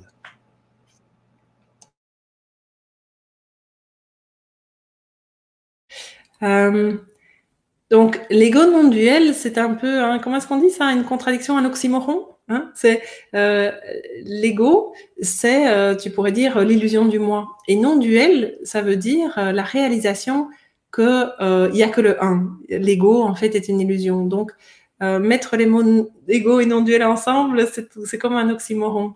Donc, euh, Adem, si c'est ton prénom, euh, on comprend pas bien ta question à cause de ça. Euh, voilà, mais peut-être que ça a répondu à ta question, ce que je viens de dire. ok. Sinon, ici, la souffrance n'est pas un problème, il faut savoir en tirer profit.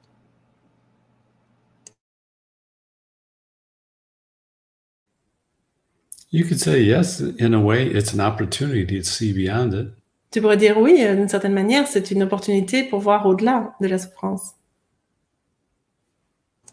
OK. Ici, euh, question intéressante. Euh, nous sommes plusieurs êtres dans un seul corps.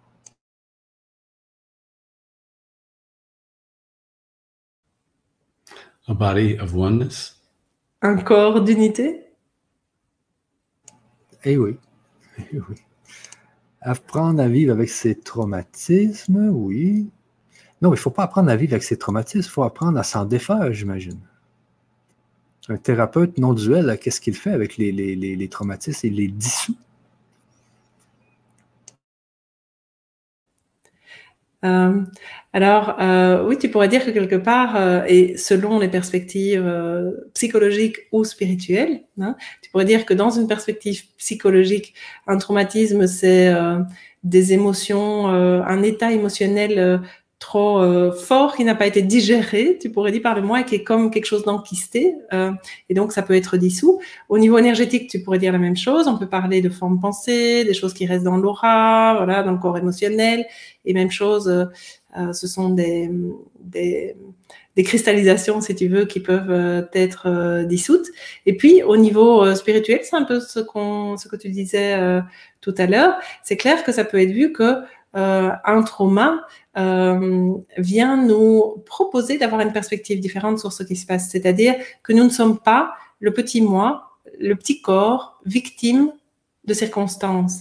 Et ça nous propose en fait de nous ouvrir à la réalisation que nous sommes, comme disait Michel tout à l'heure, euh, le système global dans lequel tout apparaît, y compris ce qui apparaît comme cette personne qui a un traumatisme. Et donc, euh, les, les, traumas, la souffrance nous offrent en fait des, des invitations à changer de perspective.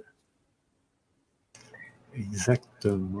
et c'est pour ça que ça s'est dissous dans la conscience. Une, parce que quand la conscience a l'intention de voir depuis la conscience, eh bien, euh, la perspective du moi se dissout, c'est-à-dire la souffrance et la sensation d'être victime. Ok, ok, ok, ah, c'est bien ça. Euh, et ici, le fameux mental, euh, non, c'est pas compliqué, c'est le mental qui complique tout. Est-ce que dans le non-duel, on parle beaucoup du mental, on n'en a pas parlé dans notre euh, conférence, mais souvent, on parle souvent du mental en spiritualité, que c'est lui qui bloque tout. Est-ce que, qu'est-ce que vous en faites du mental, Ken et Brigitte? Euh, tu peux dire quelque part que l'impression d'être le petit moi, c'est euh, euh, comment euh, c'est le mental. Le mental euh, s'origine, si tu veux, dans cette illusion. Donc, quand on parlait de l'identification au moi, ben, tu pourrais dire que c'est la racine du mental. Le mental est quelque chose qui pense être ce qui pense, hein, qui pense être ce qui existe de séparé. Et alors, évidemment, bien sûr, on peut parler du mental dans sa fonction de pensée et de bla bla bla bla bla bla, mais à l'origine, et, c'est ça qui est essentiellement euh, observé, si tu veux, dans le programme de One Question qui suit Entrer dans l'éveil, euh, c'est euh, cette formation première de l'illusion première d'être quelque chose, qui n'est pas le tout, d'être quelque chose le moi individuel, le corps ou une conscience séparée ou autre. Et donc, à un certain degré, c'est ça la racine du mental. Ok, merci euh, Brigitte.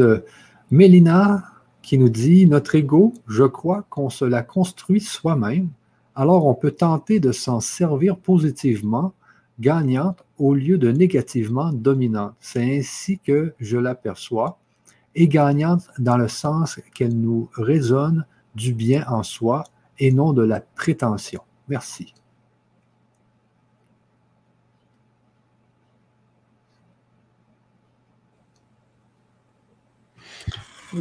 The ego is never either good or bad.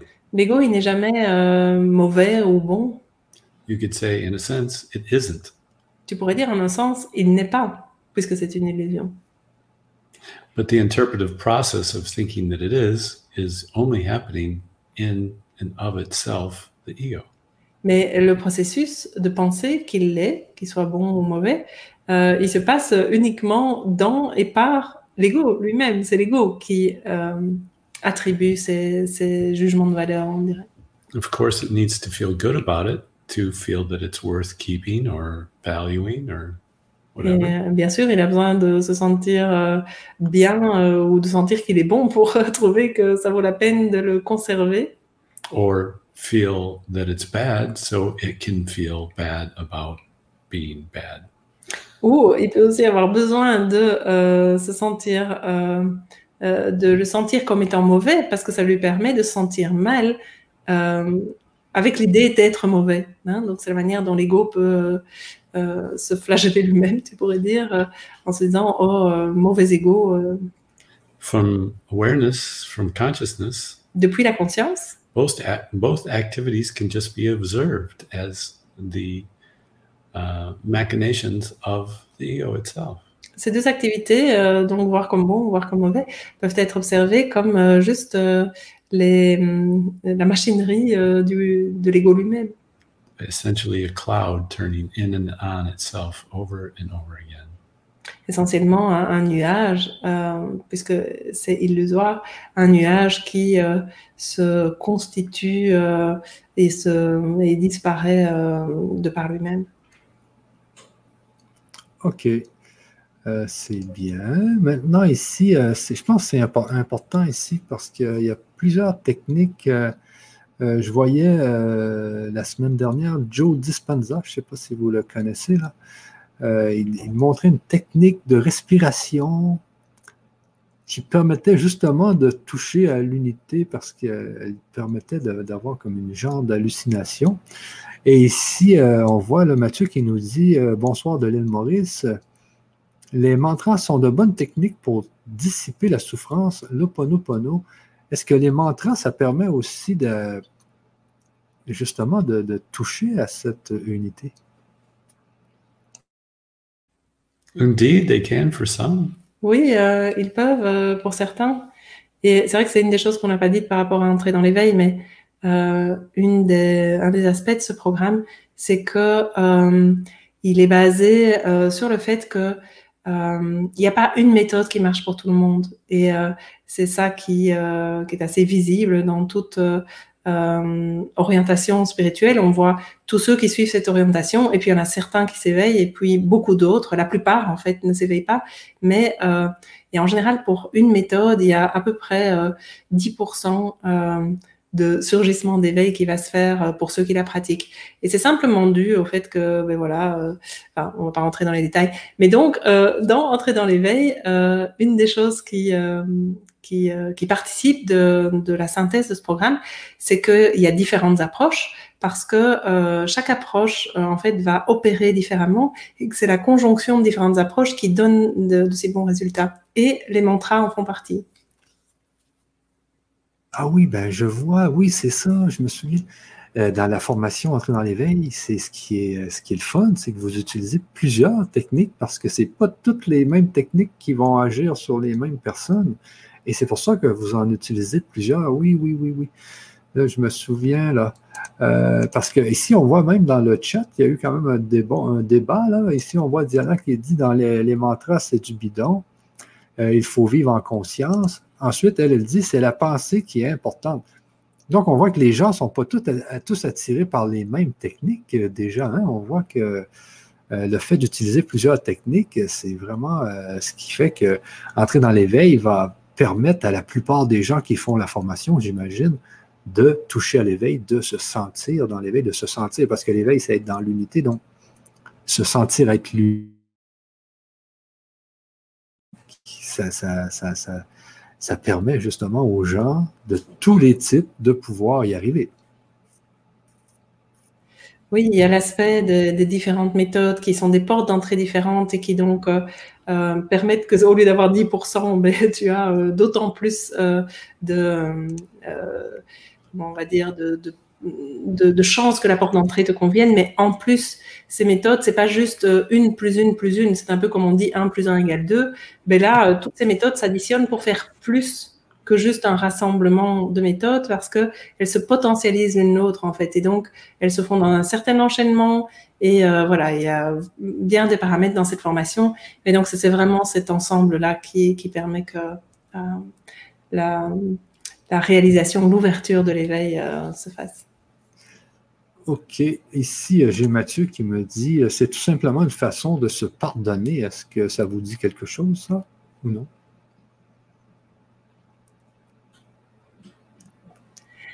Oui, c'est Mathieu qui avait évoqué euh, Oponopono. Et euh, effectivement, ce qui est une, forme d'approche qui, qui parle du pardon. Et tout à fait, le, pardon, en fait, en tout cas tel qu'il est vu dans la perspective non duelle, c'est en fait voir que l'illusion n'existe pas. C'est ça qui est pardonné. C'est la, croyance dans l'illusion. Hein. Donc, oui, bien sûr. Le pardon est encore une de ces euh, allées, disons, euh, qui fait partie aussi d'entrer dans l'éveil. C'est une des approches. OK. Euh, Mathieu nous redit ici arriver à se désidentifier du mental.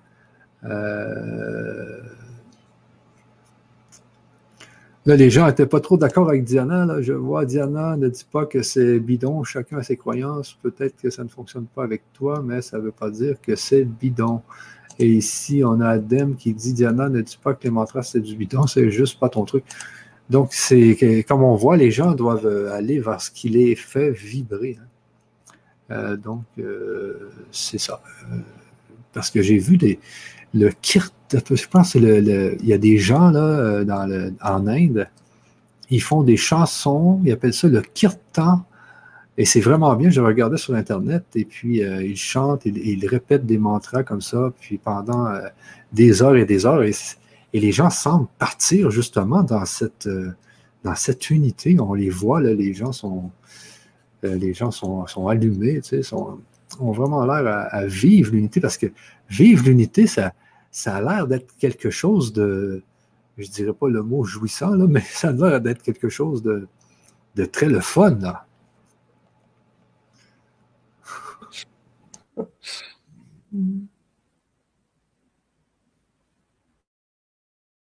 Non, on n'entendait pas là. Euh. Ok, tu ne m'entendais pas. Bon, ensuite, je continue pour ce. Ici, il y a Diana qui nous dit pour se soigner, il faut être en onde alpha.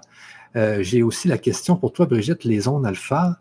Euh, est-ce que c'est justement dans cette onde qu'on est le plus dans cette unité, dans, dans cette fréquence d'onde alpha?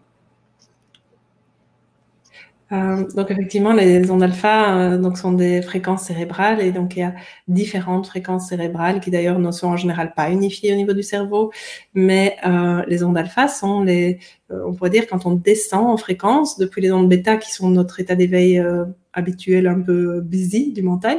Les ondes alpha sont euh, le premier étage d'en dessous, on va dire, où il y a une relaxation et un accès, effectivement, comme le dit Diana, euh, un accès à, la guérison, puisque par exemple, en hypnose, ben, ça va faire, euh, c'est l'état hypnotique le plus léger, si tu veux, mais après, tu as différents états, différentes fréquences cérébrales encore plus, plus basses, tu pourrais dire, qui correspondent à des états méditatifs plus profond.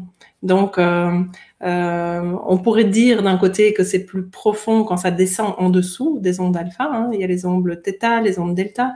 Mais euh, une fois que la réalisation de l'unité est faite, il n'y a pas besoin d'être, comment dire ça? Il n'est pas nécessaire de se mettre dans un état de conscience modifié pour trouver cette réalisation parce qu'elle elle est euh, elle est accessible à chaque instant. Maintenant, peut-être que dans l'autre sens, si on mettait des électrodes euh, dans un moment où c'est réalisé, peut-être que ça montrerait qu'en fait euh, ces ondes cérébrales descendent. Mais ce que je veux dire, c'est que une fois que cette réalisation est accessible, il n'y a pas besoin de passer par le fait de créer un état modifié de conscience. la réalisation est reconnue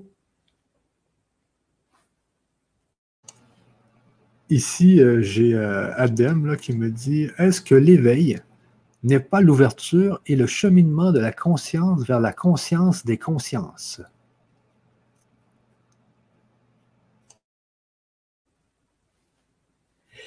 Euh, Adem, je ne suis pas sûre exactement de ce que tu veux dire, mais tu peux dire que si ce que tu veux dire par là, que c'est la conscience qui se pense individualisée qui chemine vers la réalisation d'être la conscience une, consciente de tout ce qui est, y compris des consciences individuelles.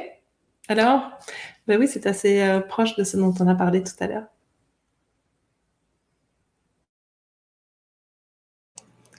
Parce que ici, j'ai Diana qui revient avec on n'a qu'une seule conscience à des niveaux différents. C'est euh,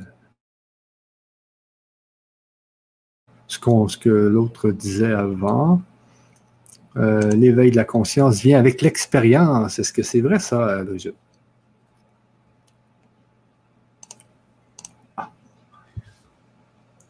Awakening of awareness, does it come with experience? Uh, not necessarily. Pas nécessairement. It can be there, present already. Ça peut être là, déjà présent. But the recognition surely sometimes seems to take experience of the recognition itself. Mais effectivement, la reconnaissance du fait que la conscience est déjà, euh, ça, ça peut demander de l'expérience. At times. Parfois, mais pas toujours. Parce qu'ici, on a Nava qui nous dit euh, c'est plutôt avec l'ouverture du cœur.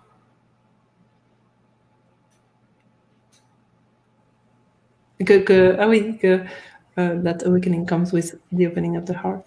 That's one way. C'est un de, une des manières. Ouais. Euh, donc, je continue à regarder les questions. Il y a beaucoup de questions de Diana et euh, donc, Nava nous dit euh, Je parle du chakra du cœur et pas de l'or physique.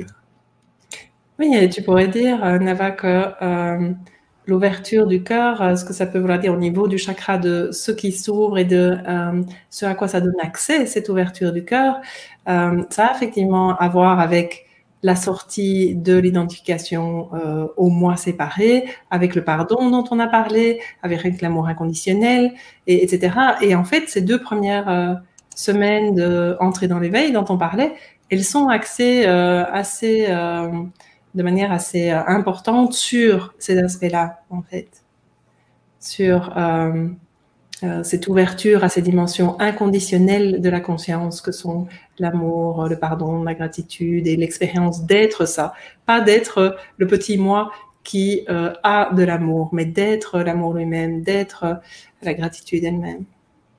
Ouais. Ici, euh, j'ai Kelly qui nous dit N'y a-t-il pas une réalisation mentale et par la suite une réalisation physique? Well, you could say the realization has nothing to do with either those things, but it can seem to filter into them. Tu peux dire que la réalisation n'a rien à voir avec ni l'un ni l'autre, ni le mental, ni le physique, mais elle peut sembler filtrer au travers de l'un et de l'autre. OK. Euh, ensuite, euh, de Diana qui nous dit Arrive-t-on à la supraconscience par votre éveil? Euh, euh, je ne dirais pas que ce serait notre euh, éveil, hein, si tu veux dire l'éveil non duel, mais Diana, on aurait besoin de ce que tu appelles la supraconscience parce que tu vois, chacun a parfois des définitions différentes et donc ici, je, ne suis pas sûre de ce que tu désignes par la supraconscience. Ok, ici de Durand Chantal, comment se fait la formation sur le net ou en direct dans des ateliers? Alors, les deux, c'est-à-dire, euh, enfin, si tu veux dire en direct, en ligne. Euh, donc, non, pas en direct euh, dans la chair, on va dire. tout se fait en ligne, mais quand je disais les deux, c'est parce que il y a des aspects qui sont des, vidéos, hein, des enseignements vidéo que vous regardez quand vous voulez. Mais alors, il y a des aspects qui se font, on va dire, en direct, en direct, mais en ligne, hein, comme on est ici maintenant. Donc, ces aspects sont tant des rencontres avec Ken et moi, euh, où euh, vous posez des questions, où on interagit avec vous en fonction de euh, ce que vous avez fait comme compte rendu de comment sont passées vos séances, etc. Et, et, alors, il y a des rencontres avec les autres participants hein, qui sont organisées dans le programme. Donc, quand vous faites le programme, il, y a, il y a des rencontres avec nous et puis nous et les autres participants. Mais il y a aussi, vous faites aussi des rencontres à trois, en fait, régulières en ligne. bon, sur ça, les amis, je vais vous remettre euh, l'adresse pour vous inscrire en tant que thérapeute euh, non duel dans la grande formation. Là, c'est, quand même quatre ans. Alors, je vous euh, mets l'adresse sur le chat. Mais attendez un peu, il y a eu un petit problème parce que mon texte était trop long. Alors, attendez, je vais enlever ça ici. Et je vais mettre ça comme ça. Et je vous le remets pour que vous ayez au complet l'adresse. Euh, donc, euh, c'est dans le chat. Vous avez juste à cliquer pour euh, voir si vous aimeriez devenir un thérapeute non duel. Alors, c'est vraiment, vraiment spécial, moi, je trouve, de devenir thérapeute non duel parce que ça travaille à un autre niveau, au niveau, ben, un autre niveau, au niveau des niveaux, c'est le niveau du 1. Alors, tout est possible dans ce niveau. Euh, et si vous voulez faire une démarche euh, personnelle, euh, que vous ne voulez pas devenir thérapeute, mais que vous aimeriez quand même aller toucher au monde de l'éveil, alors je vais vous mettre immédiatement l'adresse dans le chat. Et sachez que pour quelque temps, nous vous offrons cette formation pour 37 euros, c'est-à-dire des deux premières semaines pour 37 euros vous pouvez, euh, vous pouvez aller voir juste ici. Je vous mets ça dans. Alors, n'hésitez pas, les amis. C'est euh, pour quelques temps, je pense, c'est jusqu'à dimanche prochain, vous avez la chance de pouvoir faire deux semaines de dans l'éveil pour seulement 37 euros. Alors, je, viens de vous le mettre dans le chat. Euh, sinon, on va terminer sur ça. Ken et Brigitte, ça fait déjà deux heures que nous parlons ensemble.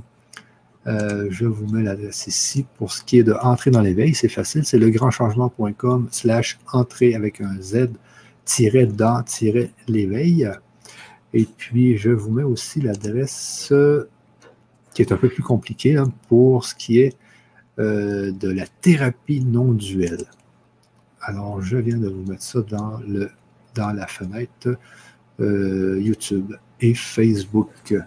Sur ça, ben, merci beaucoup, euh, Ken et Brigitte. Vous avez encore euh, fait en sorte que je suis beaucoup plus informé sur ce qu'est l'unité et je suis surtout informé que on a beau savoir c'est quoi être dans l'unité, il faut le pratiquer.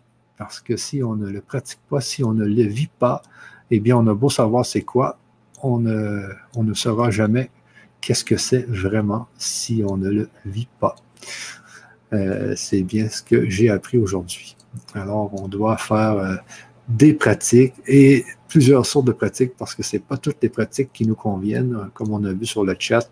Certains n'aiment pas euh, les, mantras, certains les aiment, certains n'aiment pas la méditation, certains aiment la méditation. Donc, il y a plusieurs façons d'atteindre cette fameuse unité que l'on a perdu au fil, des, au fil du temps et que l'on doit, euh, doit absolument retrouver et que les thérapeutes, j'imagine, les thérapeutes euh, en, non-duel doivent euh, donner à leurs patients, à leurs clients, à leurs...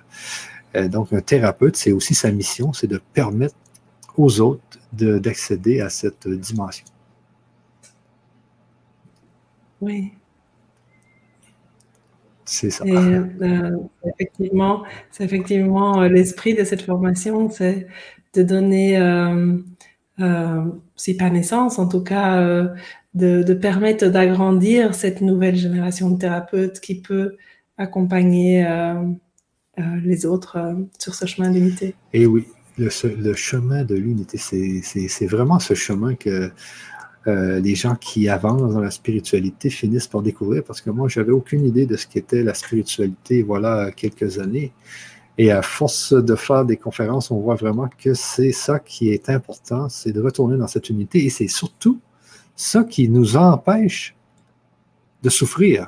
C'est ce que j'ai remarqué parce que j'ai quand même, j'ai réussi à, me différencier, à aller dans cette... Euh, je réussi pas encore à 100%, là, mais parce que je différencie beaucoup le moi du soi. C'est très important, les amis.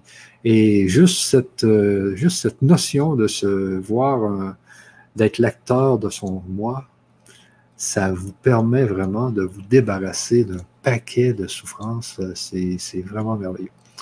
Mais imaginez que vous êtes euh, complètement dans l'unité, que vous la vivez, ça doit être encore plus fort, les amis.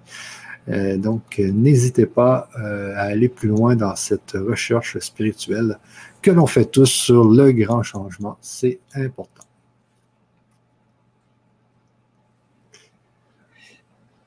Merci Michel pour euh, ce travail que vous faites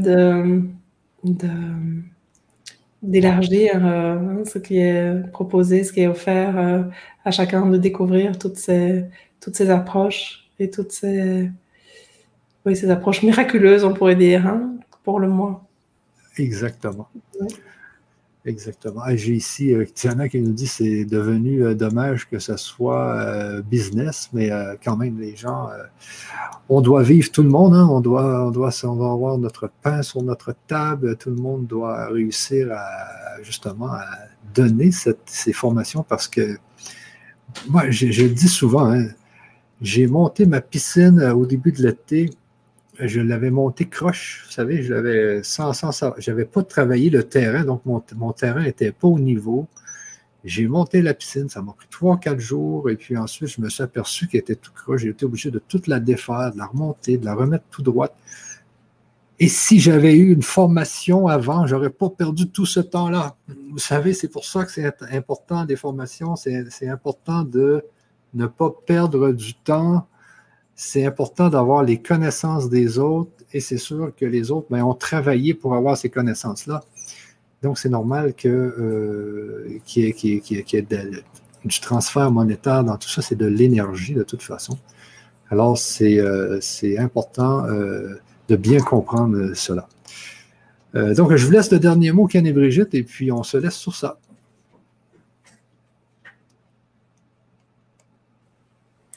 Thank you very much. Merci beaucoup. Merci beaucoup.